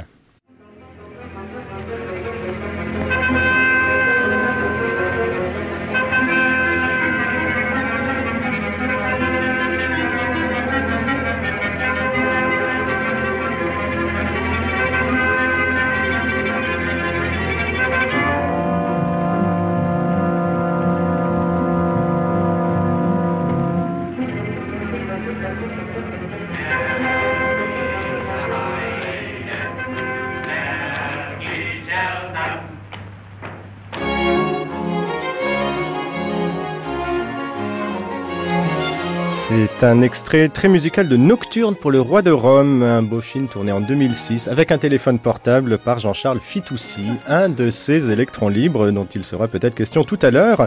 En 1959, euh, dans un paysage euh, alors dominé par le cinéma commercial d'un côté et l'adaptation soignée de grands textes littéraires, la fameuse qualité française de l'autre, deux films marquent les défenseurs du mouvement de renouveau du cinéma. Il y a Hiroshima mon amour d'Alain René qui leur apparaît le film le plus important de l'année et les 400 coups de François Truffaut. 55 ans après la nouvelle vague et son descendant, le cinéma d'auteur, entre guillemets, à la française, a remporté sans doute son combat contre la qualité française, complètement disparue ou quasi, et se retrouve seul face au cinéma industriel. Pour schématiser grossièrement, une sainte trinité Renoir, Truffaut, Piala semble dominer le cinéma d'auteur français aujourd'hui, et pourtant, tout comme René a tracé sa route sans appartenir à aucune école, même s'il est contemporain de la nouvelle vague, il n'en est pas. Sans vraiment faire école non plus, nombre de cinéastes hier et aujourd'hui sont à côté, autour entre les deux, à la marge de la marge qu'est déjà et sans doute de plus en plus le cinéma d'auteur en France. C'est à quelques-uns de ces électrons libres, ces loups solitaires et francs-tireurs qu'on va s'intéresser maintenant, comme pour ébaucher une autre histoire, si ce n'est une contre-histoire du cinéma français, la nouvelle vague, ni pour ni contre, bien au contraire. Terminé pour aujourd'hui. Merci. D'être aussi bon que moi, Bourreau des cœurs. J'ai plus de partenaire. J'ai voulu la draguer, puis elle m'a foutu une baffe. Ah, c'est pas un problème. Euh, je, veux, euh, je veux pas danser façon musette, je veux euh, façon argentine. Il n'y a plus de façon argentine. Y a plus de façon argentine? Non, t'en vas évoluer. Ah bon? Technique nouvelle. Hein Il est beau. Mais surtout avec ça, il faut danser. Avec quoi? Avec ça. Et parfois, ça vient d'un seul coup. Ah. Léon, ferme tes yeux.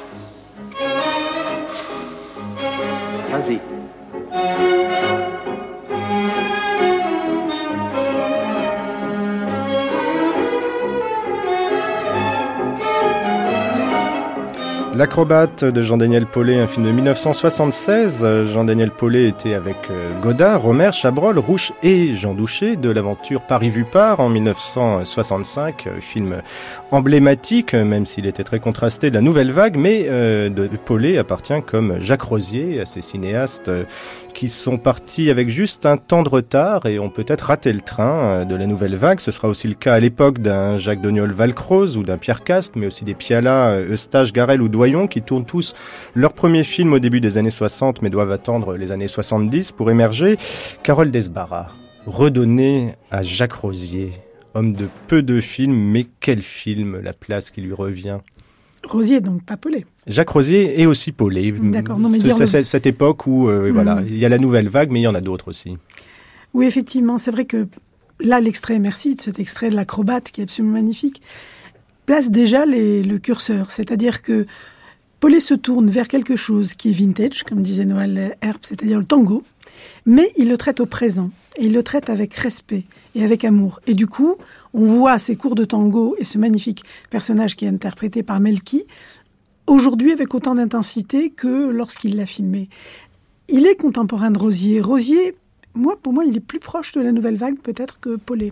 C'est-à-dire qu'il a hérité de ce côté générationnel, euh, l'exaltation de la jeunesse, ces choses magnifiques qu'il y a dans Blue Jeans, qu'il y a enfin, cette promenade comme ça euh, à travers la, la ville en scooter, euh, des jeunes qui n'ont rien à faire.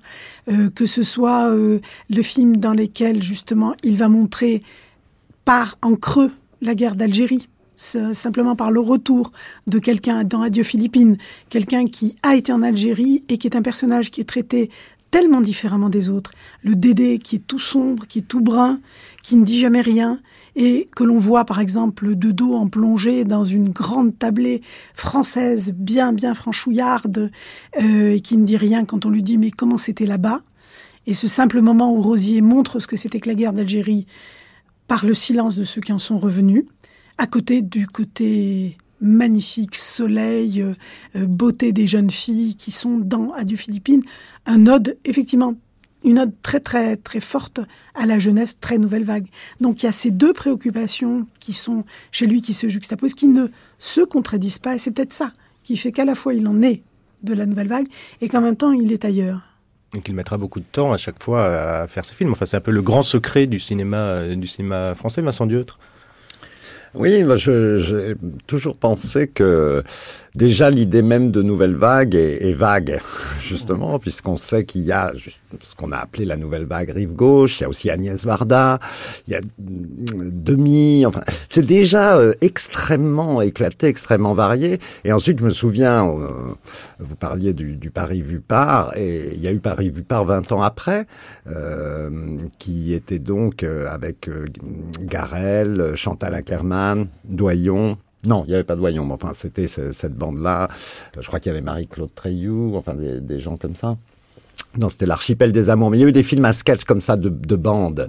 Hein, il y avait la bande Vecchiali aussi. On va, on va en parler peut-être Et, et tout donc tout, tout ça, c'est moi ce qui me frappe beaucoup, tout ça pour en venir maintenant où je vais pas mal euh, à l'étranger, euh, ces francs-tireurs qu'on économiquement assez marginaux sont le cinéma français à l'étranger. C'est-à-dire quelqu'un comme Guy Rodi est plus connu que euh, beaucoup de gens qui font des, des, des films. Euh, ou peut-être c'est un phénomène récent, mais euh, voilà, les, aspérités, la liberté que laisse encore le cinéma français, moi, me- m'émerveille parfois. C'est d'une telle variété, sans parler des, des, des ovnis comme Sylvain Georges, comme des, des gens qui font un travail incroyable dans leur coin, ou même dans tout ce monde du, euh, du, du court métrage, où justement euh, Noël Herbe a réalisé un, film aussi qui est extrêmement particulier. Et quand on voit l'unité assez euh, formelle, assez attristante du jeune cinéma italien ou du jeune cinéma allemand ou même des Américains, le Sundance Touch, comme on dit, et qui est toujours le même film, on est émerveillé de voir que le cinéma français permet encore euh, l'idée d'une œuvre, c'est-à-dire de faire œuvre de cinéma ou un film. Et ça, René, pour ça, est exemplaire de, de ça. C'est-à-dire, de, ça ne veut pas dire se pas soucier de ce qu'il fait. Au contraire, on l'a dit, hein, je pense qu'il se nourrissait beaucoup de ce qu'il faisait, mais dans tous les autres euh, domaines. Et je crois que ça, ça reste une richesse du cinéma français.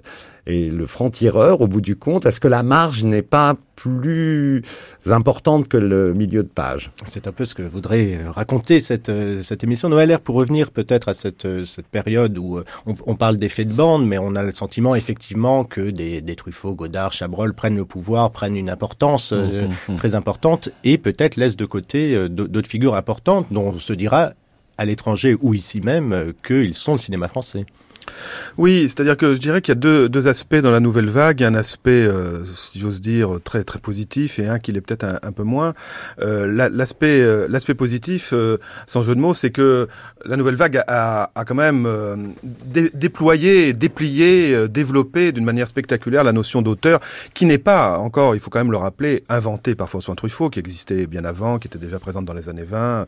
Dès 1929, René Clair, par exemple, écrivait des articles retentissants disant ne dites pas metteur en scène, dites auteur. C'est un, un thème qui est vraiment euh, très antérieur à la nouvelle vague, il faut le rappeler. Mais enfin, c'est vrai que François Truffaut a eu le mérite, tel un, un extraordinaire cheval de Troie, un, extraordinaire bulldozer avec la force de frappe tactique et polémique qui était la sienne d'imposer cette notion dans ce cinéma français euh, un peu sclérosé qui était celui des années 50 et, euh, et où un certain nombre d'auteurs qui avaient été novateurs avant la guerre s'étaient un peu euh, ankylosés. Bon, et donc c'est vrai que ça, ça a libéré la- la- l'auteur et donc ça a permis non seulement en effet les auteurs de la nouvelle vague que nous connaissons bien, mais aussi effectivement des francs-tireurs comme Rosier, soutenu à, l'époque par Truffaut d'ailleurs. hein. C'est quand même euh, François Truffaut qui dans le film annonce d'adieu Philippines filme les acteurs du film et les interroge et qui c'est François Truffaut vous présente Jacques Rosier. Donc il y a quand même euh, ce côté la nouvelle vague et tous ses poussins, hein, toute sa couvée. Puis ensuite effectivement Paulet, Piala, Eustache, Vecchiali, tous ces gens-là n'auraient peut-être pas existé s'il n'y avait pas eu la nouvelle vague. Donc de ce point de vue-là, elle a eu un rôle de ferment extraordinaire. Là où je pense que la nouvelle vague a peut-être été un tout petit peu à la fois ce bulldozer dont je parlais, mais aussi peut-être un rouleau compresseur, elle a quand même imposé l'idée que le grand cinéma devait être un cinéma réaliste. hein. Euh, il n'était de bon bec que du réalisme. Alors à partir de, des années 60, finalement, on a eu tendance à considérer que le, le grand art, dans la lignée du néo-réalisme italien puis de la nouvelle vague, c'était de sortir la caméra dans la rue, de tourner en décor naturel, des petits sujets, etc. Et il me semble que c'est, c'est de- ce, ce, ce réalisme de- est devenu un peu systématique et, et a, a plus tendance à devenir parfois un, certain académisme étouffant, non pe- peut-être pas des, des auteurs, mais peut-être, c'est peut-être pas le sujet de cette table ronde aujourd'hui, mais euh, la notion de genre, la notion d'imaginaire dont on parlait tout à La l'heure. notion de genre, oui, ce La sera la, la- la question voilà. de notre table ronde de Voilà, mercredi on que je vous engage à écouter. mais on peut lancer des pistes, aujourd'hui. Voilà.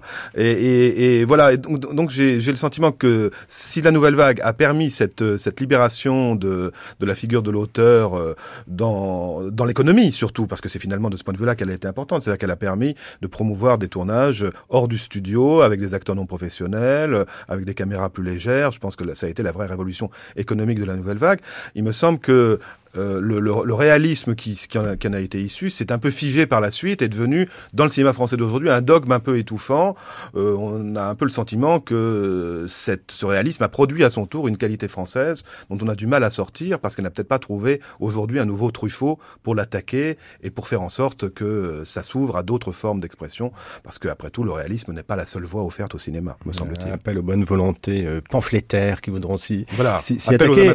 Avec, avec ce paradoxe aussi que quand euh, les jeunes Turcs des cahiers du cinéma, avant qu'ils ne deviennent les cinéastes de la nouvelle vague, développent la, la politique, fameuse politique des auteurs, ils ne parlent pas de gens qui doivent écrire leur scénario, être à, tout, être à tous les postes. Ils parlent d'auteurs parmi les grands cinéastes américains de, stu oui. de studio qui mmh. sont auteurs de leur mise en scène, de leurs images, de leur thématique de leur figure de style, mais pas, euh, bah, je dirais que c'est le grand apport de Truffaut, c'est d'avoir dit que l'auteur, c'est pas tellement la notion d'auteur, c'est d'avoir dit que l'auteur c'était le metteur en scène. C'était pas forcément le monsieur qui écrivait le scénario à son bureau, euh, c'était le metteur en scène et que le, le, la démarche d'auteur passait par l'inscription de corps dans l'espace, par la, la, la, gestion du décor, par le tournage. Et c'est le fait de déplacer la notion d'auteur sur la mise en scène qui me semble être l'innovation principale des gens des cahiers du cinéma. Carole Lesbarin. Oui, et puis le, le fait que l'auteur prend pouvoir sur tous les autres, mmh. toutes les autres fonctions. C'est-à-dire qu'effectivement, il y a un recul du producteur, il y a un recul du scénariste, en tout cas au moment de la nouvelle vague. Après, ça fonctionne différemment. Mmh. Et chaque, chaque euh, auteur souhaite écrire sa propre, sa propre histoire. Il y a une espèce de dépendance de tous les corps de métier face au projet de l'auteur, qui était nettement moins euh, en vogue ou en vigueur en tout cas dans le cinéma classique avant la nouvelle vague et qui va fonctionner différemment ensuite. Cette revendication, elle reste jusqu'à aujourd'hui en revanche. C'est vrai qu'elle se heurte à des fonctions différentes maintenant parce que l'hypertechnicité du cinéma aujourd'hui fait que même si un cinéaste a envie de dominer totalement le son, il est vraiment obligé de faire confiance aussi à son preneur de son. Et euh, cet héritage quand même de la notion d'auteur qui s'étend sur toutes les toutes les composantes de la fabrication d'un film me semble être l'héritage peut-être le plus fort pour moi de la nouvelle vague. D'autant plus qu'on peut être auteur absolument tout seul d'un film. De la fenêtre de la cuisine, je vois une partie des, des bureaux du siège de l'électricité de France.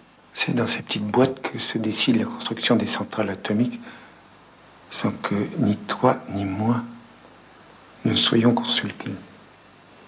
Le membre de mon grand-père et, et manque la petite aiguille et le verre. Mon grand-père était un, un avant de moi.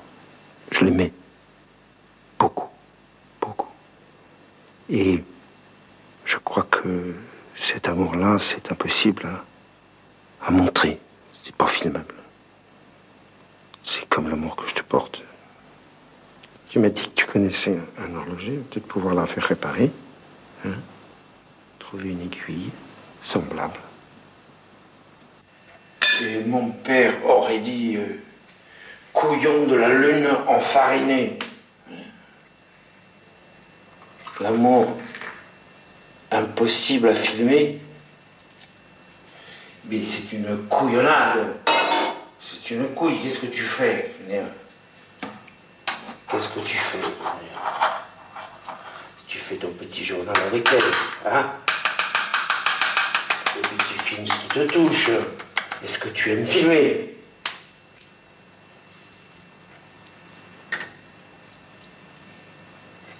Et qu'est-ce que tu filmes?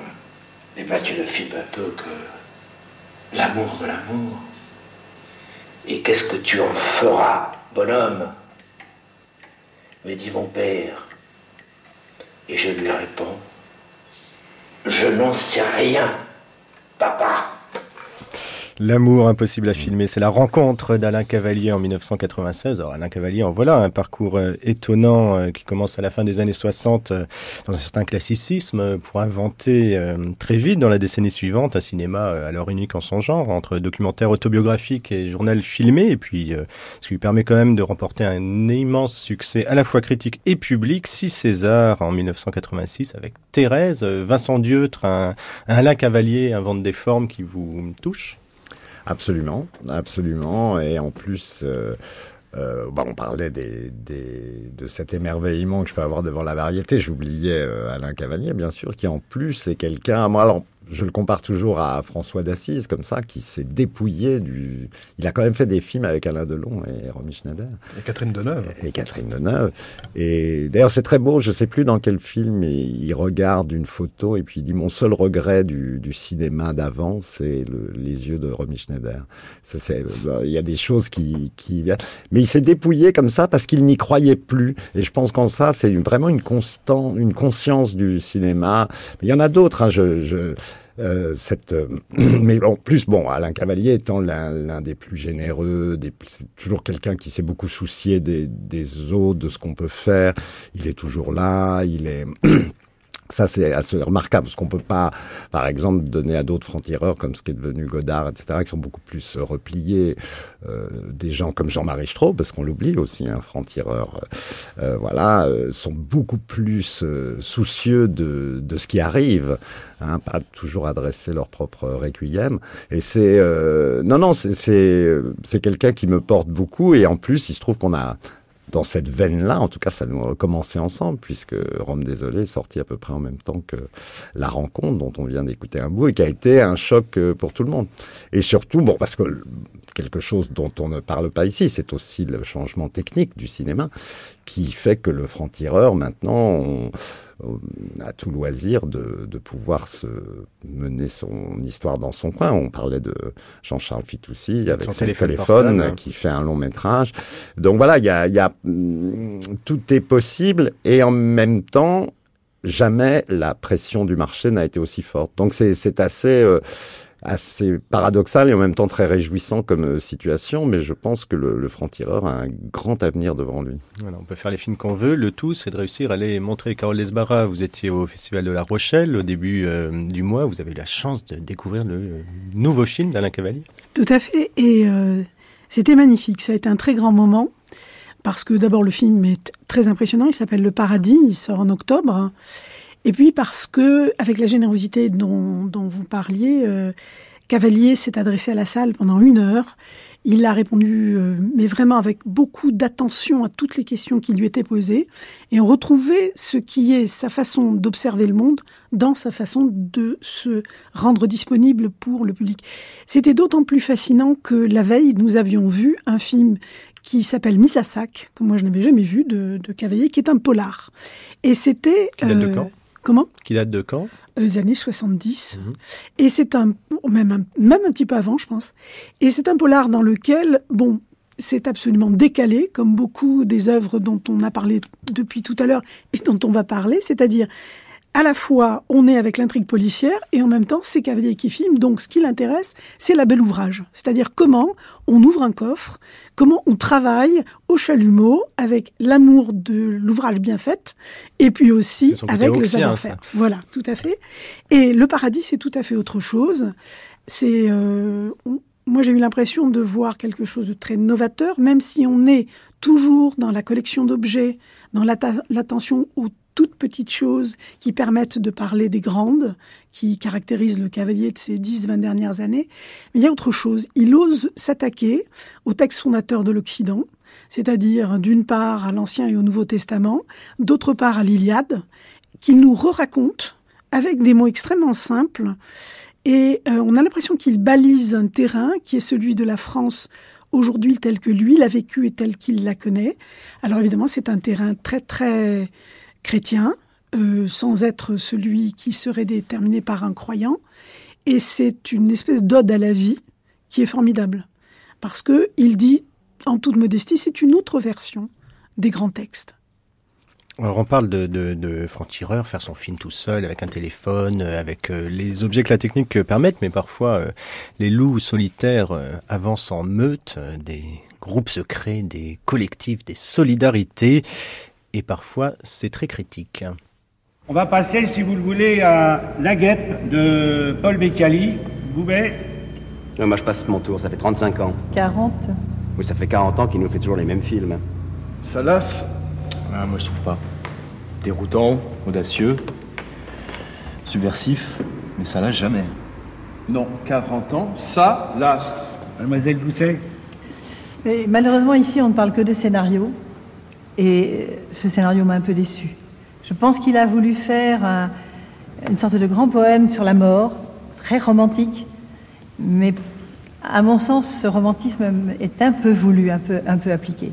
Et puis franchement, moi j'ai été très agacée par l'avalanche de gadgets, d'idées plus ou moins originales, quelquefois un peu trop à la mode, des, des morts qui ressuscitent, des, des magnétoscopes, des, etc. Tout, tout ça m'a un petit peu gênée. Et je trouve que l'ensemble fait un peu hétéroclite. Et pour moi, ça m'éloigne de ce qui compte dans un scénario, c'est-à-dire l'intérêt qu'on porte au personnage. De toute façon, c'est trop cher, hein, il ne trouvera jamais de financement. Tournez pas à la commission d'agrément tout de même. On sait bien que c'est le premier argent qui déclenche tout. Eh bien, parlons du scénario, ça tire dans tous les sens. Vers la comédie, vers le drame, euh, ça pleure, ça ironise, euh, ça se fait hommage au cinéma, ça chante même. Et en plus, ça joue sur l'actualité des clones. Il se prend pour Saddam Hussein ou quoi C'est qui Un personnage de Giono le Hussein sur le toit. Je rappelle que ce scénario a été écrit bien avant la guerre d'Irak. Oui, bah, s'il se donne le rôle d'un méga financier qui fait trembler la terre entière, il n'a pas besoin de l'avance. Ingrid Euh, oh, là. Indépendant. C'est son drapeau. Anarchiste, sa morale. Ce genre de cinéma est dépassé maintenant. Il veut pas plier. Bah, Qu'il assume. En plus, euh, c'est bâclé. Toute la bande de Diagonale, euh, Jean-Christophe Bouvet, Marie-Claude Treilloux, Noël Simsolo, Michel Delahaye et les autres en membres de la commission d'avance sur recette euh, promis à l'assassinat. C'était dans À votre bon cœur de Paul Vecchiali en 2004. Euh, Alors Paul Vecchiali, encore un cinéaste singulier, on a entendu son nom tout à l'heure, quelque part entre ce qui reste de la nouvelle vague et euh, son amour revendiqué pour le cinéma français des années 30, et surtout donc la création voilà, d'un collectif, d'un microsystème de, de production, Noël Herp. Oui, euh, alors effectivement, c'est un bon exemple de quelqu'un qui a, qui a relancé un désir de cinéma à partir du goût pour un cinéma an- ancien, bien antérieur à la nouvelle vague. Il faut lire d'ailleurs sa passionnante enciné- en, encyclopédie, si je ne me trompe, euh, sur le cinéma des années 30, où il y a des, on peut contester certains de ses choix. Il peut être très dur avec Renoir, par Très exemple. dur avec Renoir, euh, pas toujours très gentil avec euh, Guitry, euh, et puis un peu trop gentil parfois avec Daniel Darieux. Mais bon, passons. Ça, c'est- de l'amour. Il m'en veut beaucoup d'ailleurs parce que j'ai fait un compte rendu un tout petit peu polémique de son livre dans, dans Positif. Alors il, ça lui a pas, ça lui a pas fait plaisir. Mais c'est quelqu'un, je pense, qui est très entier et qui est dans un dans un système qu'il a créé lui-même, qu'il assume avec euh, beaucoup de, de panache.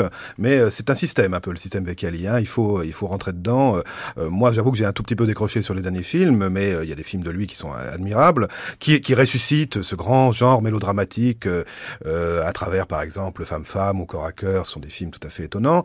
Et, et en effet, il a ce mérite d'avoir créé euh, une microstructure qui a rayonné, puisque euh, autour de lui se sont rassemblés des gens comme Tréloux, comme Jean-Claude Biette, euh, comme Frocoutaz, comme Davila, qui ont été vraiment des personnalités importantes du cinéma français. Il faut préciser que ce, ce- cette microstructure de diagonale, qui a promu un autre cinéma, justement, peut-être plus ludique, plus fantaisiste, plus, plus, euh, plus, euh, euh, ça se référant plus à la notion de, de genre ou à des, des, à des genres en tout cas plus, plus, plus codés, plus artificiels, sortant plus volontiers des sentiers battus du réalisme dont je parlais tout à l'heure.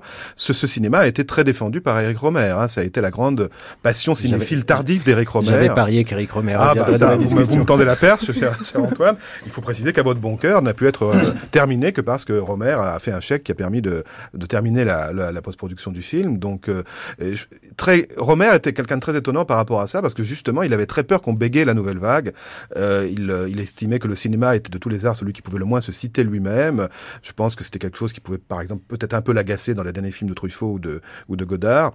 Et il avait envie, au contraire, de voir autre chose, hein, de, de pas forcément voir des gens qui allaient refaire les mêmes films que lui avait fait 40 ans plus tôt. Donc il va soutenir les gens de Diagonale, il va également, il faut le rappeler, soutenir Jean-Claude Brissot, hein, autre grand électron libre du cinéma français. Absolument, on aurait pu lui consacrer un, Absolument, c'est un monument à lui tout seul. Et quoi de plus différent de Romer que, que Jean-Claude Brissot? Et euh, avec là aussi ses irruptions euh, dans De bruit et de fureur, par exemple, cette irruption du fantastique au cœur du naturalisme, une manière de bouger les lignes, de, de, de changer les codes.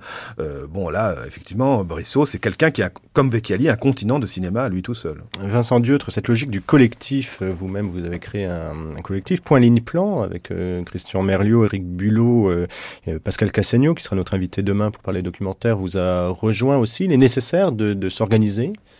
Oui, je pense que c'était justement une des, stratégies euh, bah, que, par exemple, quelqu'un comme euh, Vecchiali peut nous apprendre, c'est que euh, le, système actuel, tout généreux qu'il soit, de- d'aide à la production, etc., génère un grand isolement. je parlais tout à l'heure de cette marge. C'est-à-dire chacun pense tirer son épingle du jeu et, bon et en même temps il y a un moment où il faut euh, un petit peu où il se on parlait des, des problèmes d'existence des films, de leur production, mais il y a aussi les données à voir, les faire circuler. Je pense que maintenant, une nouvelle fois, les, les révolutions technologiques actuelles amènent à repenser l'ensemble de la production jusqu'à la, jusqu'à la monstration des films, enfin à leur distribution. Et donc euh, voilà, c'était l'idée, c'était un petit peu de ça, de, et surtout de. Alors là, je me sens assez complice avec René là-dessus, de de rejoindre, de, décloisonner les disciplines. Euh, euh, je pense qu'il se passe des choses très cinématographiques actuellement dans dans le monde de l'art contemporain, de l'installation. On a vu quelqu'un comme Steve McQueen passer de l'un à l'autre. Donc ça, ça, ça devient assez important. Et moi, je, je suis très frappé. Alors là, du coup, et c'est pour ça que d'entendre René ce matin m'a fait grand bien de l'ignorance totale euh, quand on va à Cannes, par exemple, Steve McQueen, quand il est arrivé, personne ne savait que c'était un des artistes contemporains les plus célèbres. On pensait euh, que c'était un acteur voilà, américain disait, euh, voilà, euh, c'est très très surprenant. Enfin, les, les décalages, les, as, les dysynchronismes qu'il y a entre les différents mondes. Et Point Link Plan, c'était un, un, peu une façon de ratisser extrêmement large, de montrer ce qui se présentait, mais d'où que ça vienne. C'est-à-dire de montrer qu'il y avait une espèce de nébuleuse. On l'appelait ça le tiers cinéma. Bon, après il y a d'autres formulations, mais c'était aussi rompre et surtout euh, euh, de, de, connecter les gens les uns avec les autres. Bon, là, on est un petit peu franco-français dans notre débat parce qu'il est vrai aussi que maintenant, par ah, son système de production, c'est le sujet. On parle de traversée du cinéma français. Absolument. Oui. Non, non, mais il se trouve que par exemple, le, le film d'Happy Chatpong, qui la, est un film français. Enfin, Chatpong verra c'est à cool. Chatpong verra c'est à cool. Euh, bon, voilà, Avi Mograbi, euh, dont je me sens extrêmement proche, et Alain Cavalier aussi, et, et produit et, vit, euh, enfin principalement euh, là, même si ça reste un cinéma israélien. Donc voilà, je, pense qu'il y a cette, rupture de l'isolement, elle est, voilà, elle, passait par là et aussi par la défrancisation dans une certaine mesure et aussi euh, le le, le, décloisonnement. Bon, il y a beaucoup de choses sur les scènes aussi qui se passent. De, moi, je, je vais beaucoup euh, voir les spectacles de danse, de vidéo, enfin danse, vidéo, euh, performance, etc. Parce que les, la, la recherche formelle nous est absolument nécessaire. On va peut-être euh, partir vers des figures là très contemporaines. Je vois Carole Desbarras qui boue. Il y a quelqu'un qui va beaucoup nous faire rire à la rentrée quand sera diffusée sur Arte sa série Petit Quinquin à ne pas rater, mais qui pour l'instant nous a surtout très fortement impressionnés. André, qu'est-ce que tu fais? Je promène. T'as vu Denis? Oui, il est passé.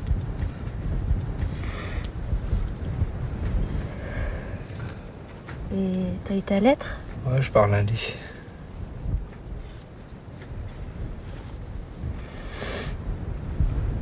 On va faire notre tour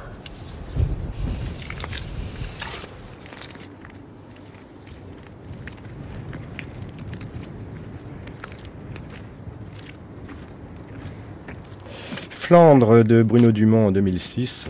Bruno Dumont, s'il est un cinéaste singulier, c'est bien lui, un cinéaste du territoire aussi. On pourrait parler d'un tout autre genre d'Alain Guiraudy et de toute cette cinématographie du sud-ouest de la France. Mais Bruno Dumont, Carole Desbarras. D'abord dire que c'est un des plus grands cinéastes français. Il faut l'affirmer parce que je trouve qu'on parle trop peu de Bruno Dumont. On va probablement beaucoup en parler à partir de septembre-octobre quand sa série Petit Quinquin va passer parce que c'est un choc absolu. C'est euh, c'est une ça bouscule. Il a une audace dans la façon de filmer des, des corps qu'il a pris chez des acteurs non professionnels comme d'habitude bien sûr, euh, qui ne sont pas forcément beaux. Certains oui, les femmes oui sont belles souvent chez Dumont. Et euh, les hommes sont marqués euh, par des cicatrices, par, euh, par des, des visages qui sont plus ingrats, surtout le visage d'un enfant. Et ça, c'est rare au cinéma d'oser montrer un enfant qui n'est pas joli à la Shirley Temple. Mais qui Donc, a la présence d'un James Cagney. Oui, tout à fait. Et c'est vrai que c'est à la fois une série au sens strict du terme, c'est une série télévisée en quatre, euh, en quatre temps, et puis c'est du cinéma, c'est du très grand cinéma. Et ce qui me frappe depuis qu'on parle tout à l'heure de ces francs-tireurs, c'est que pour la plupart d'entre eux, ils ont fait un pas de côté. Et ce pas de côté, c'est souvent contre le réalisme, c'est ce que vous disiez, Noël Herp. Et Vecali tout à l'heure, c'était oser le sentiment, Mm. oser le sentiment jusqu'à l'excès. Et le ridicule. ouais. Absolument. Mais justement en l'assumant. Ouais. Tout comme René a osé la théâtralité. Dumont, lui, il ose la spiritualité. Et c'est vrai que vous disiez c'est un cinéma de terroir. On a constaté à la fin des années 90 que le cinéma français était un petit peu centrifuge, aller du côté de Marseille, aller du côté du Nord, effectivement. Mais il n'y a pas que ça. C'est surtout aller vers des terrains que euh, Dumont filme en scope, de manière à filmer des choses extrêmement banales, parce que ce qu'il traque à travers ça, c'est la question du sacré dans le profane. Et c'est une très grande force chez lui. On le trouve aussi dans Petit Quinquin, alors que Petit Quinquin est quand même marqué par un burlesque absolu. Ça aussi, c'est un décalage très violent.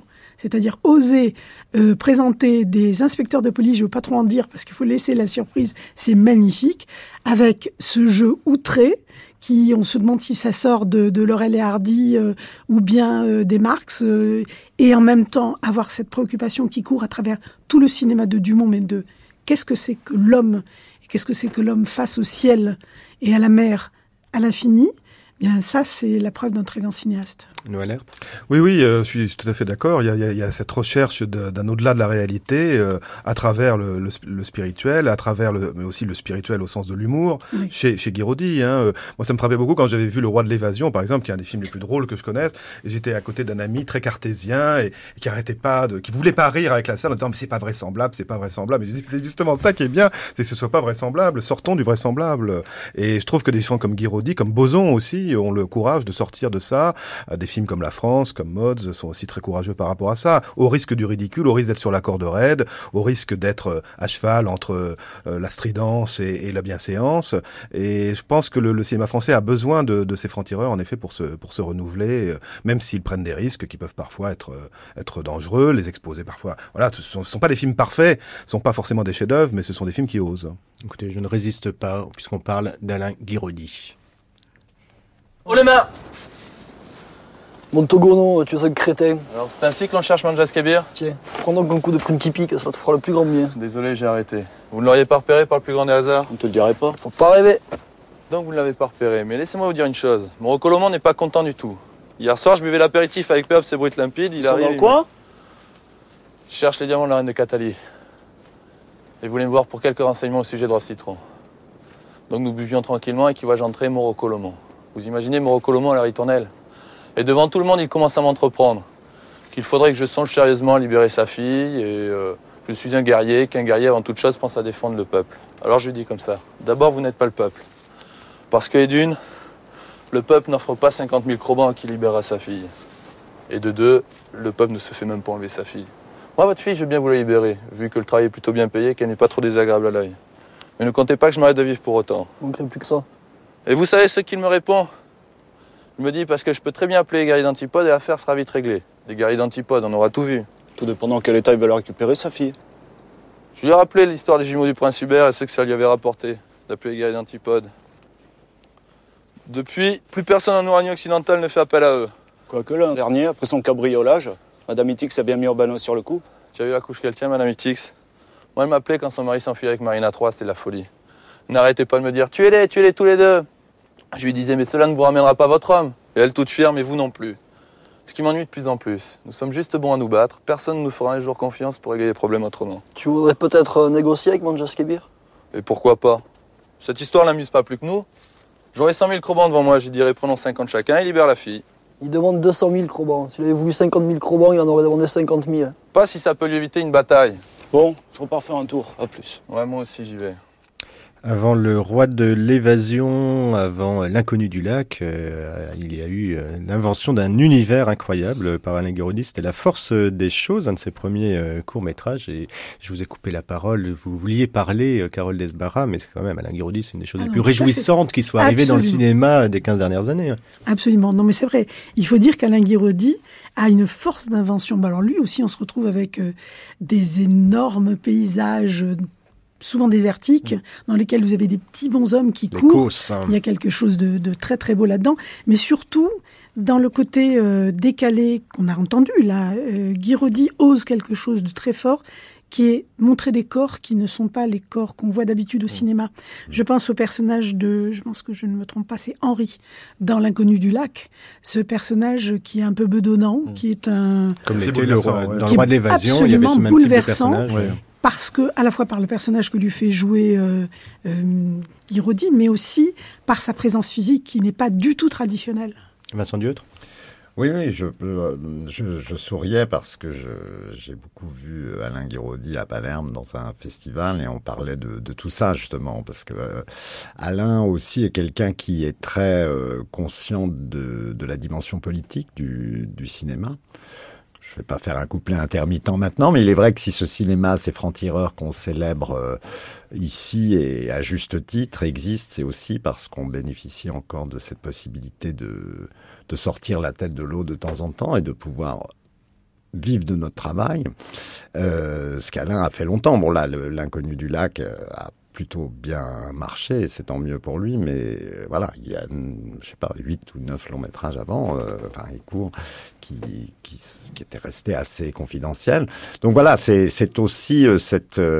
de- vous parliez tout à l'heure de négatif et de positif. Je pense qu'aussi ce- cette variété, et cette possibilité d'une espèce comme ça de constellation de francs-tireurs qui serait le, le, le cinéma français. Là, on ne parle pas d'Arnaud Despalières, on ne parle pas aussi de. Il a fallu faire de- des de- choix Voilà, exactement. Non, non, mais c'est Yann Gonzalez. Enfin, c'est d'une variété, ça part dans tous les sens et c'est tant mieux. Sans parler du documentaire, de Claire Simon. Enfin, c'est- dingue le cinéma français. Je trouve ça formidable par rapport à d'autres cette variété, mais elle est souvent en danger. Alain est souvent une des personnes qui nous rappelle à l'ordre que tout ça aussi tient parce que euh, il faut qu'on s'y accroche euh, assez euh, sérieusement. J'aime beaucoup cette, cette dimension-là chez lui de, chef de bande, au-delà du fait qu'il aussi il veut tourner dans, dans sa région, avec les accents de sa région, avec les corps qui ne sont pas forcément ceux qu'on voit dans les magazines. Je crois que avec moi, il est l'une des rares personnes à filmer des homosexuels de plus de 30 ans.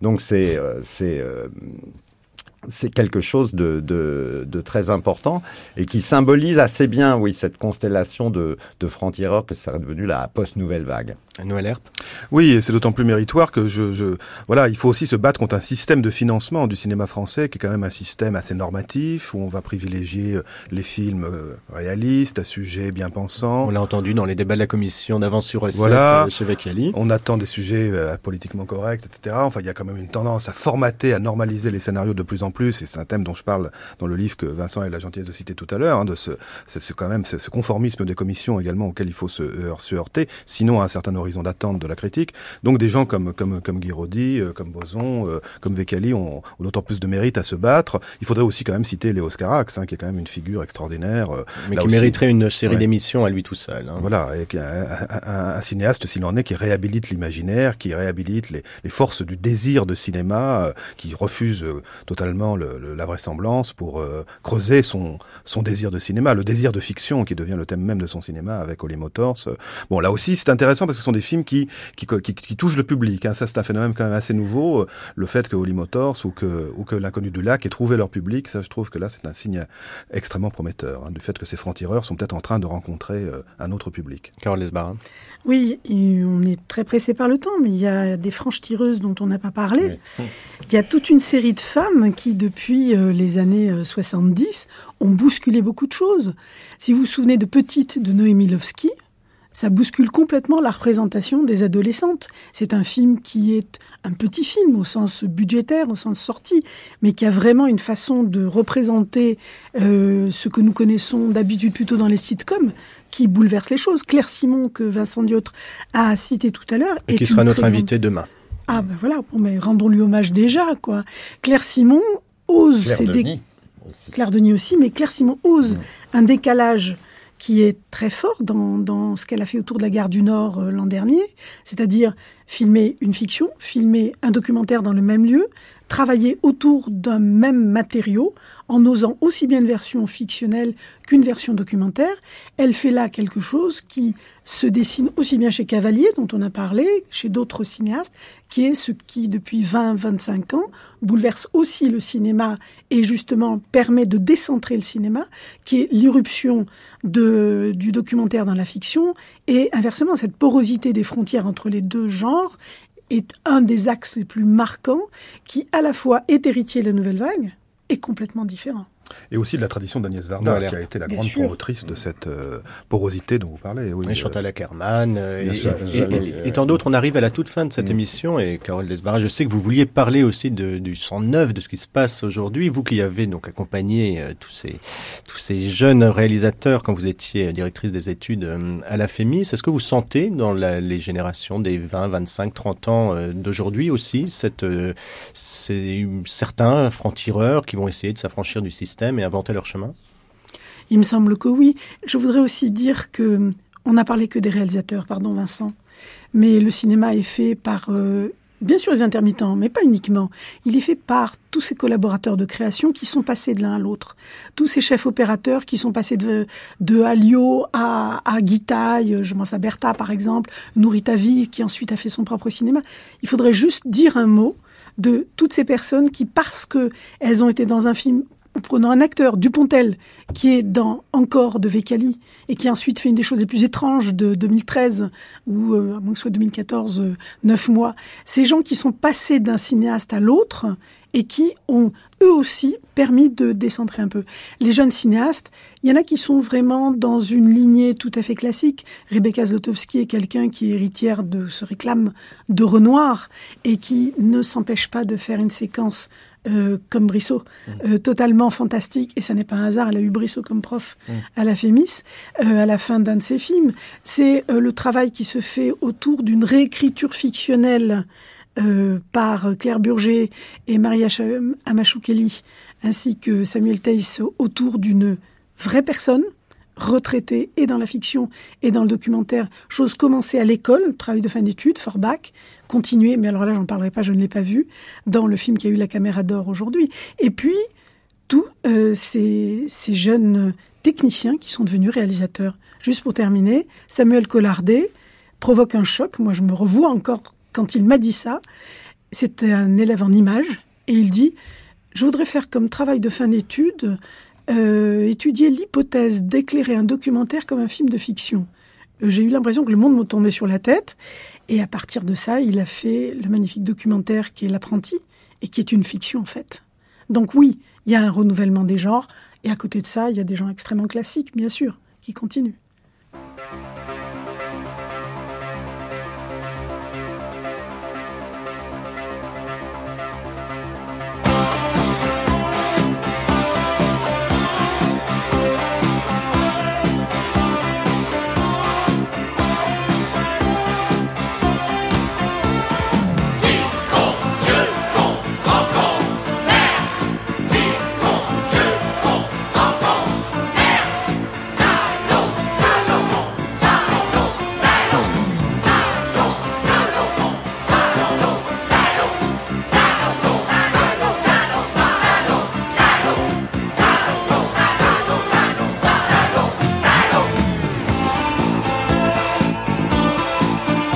C'était l'étonnant Monsieur René, une traversée du cinéma français, premier épisode, loup solitaire, électron libre et franc-tireur.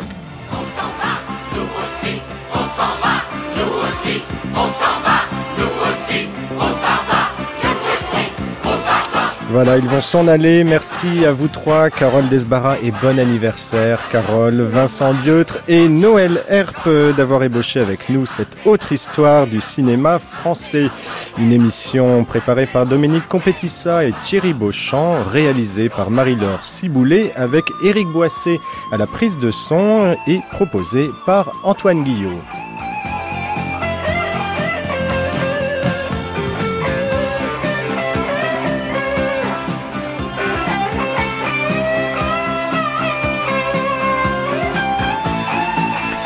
Demain, Alain René parlera de son film Cœur avec Michel Simon dans une projection privée de 2006, suite à quoi il sera question du documentaire et de ses formes avec Nicole Brenez, Pascal Cassagno, que vous connaissez bien, Vincent Dieutre, Nicolas Philibert et Claire Simon, dont on a déjà beaucoup parlé.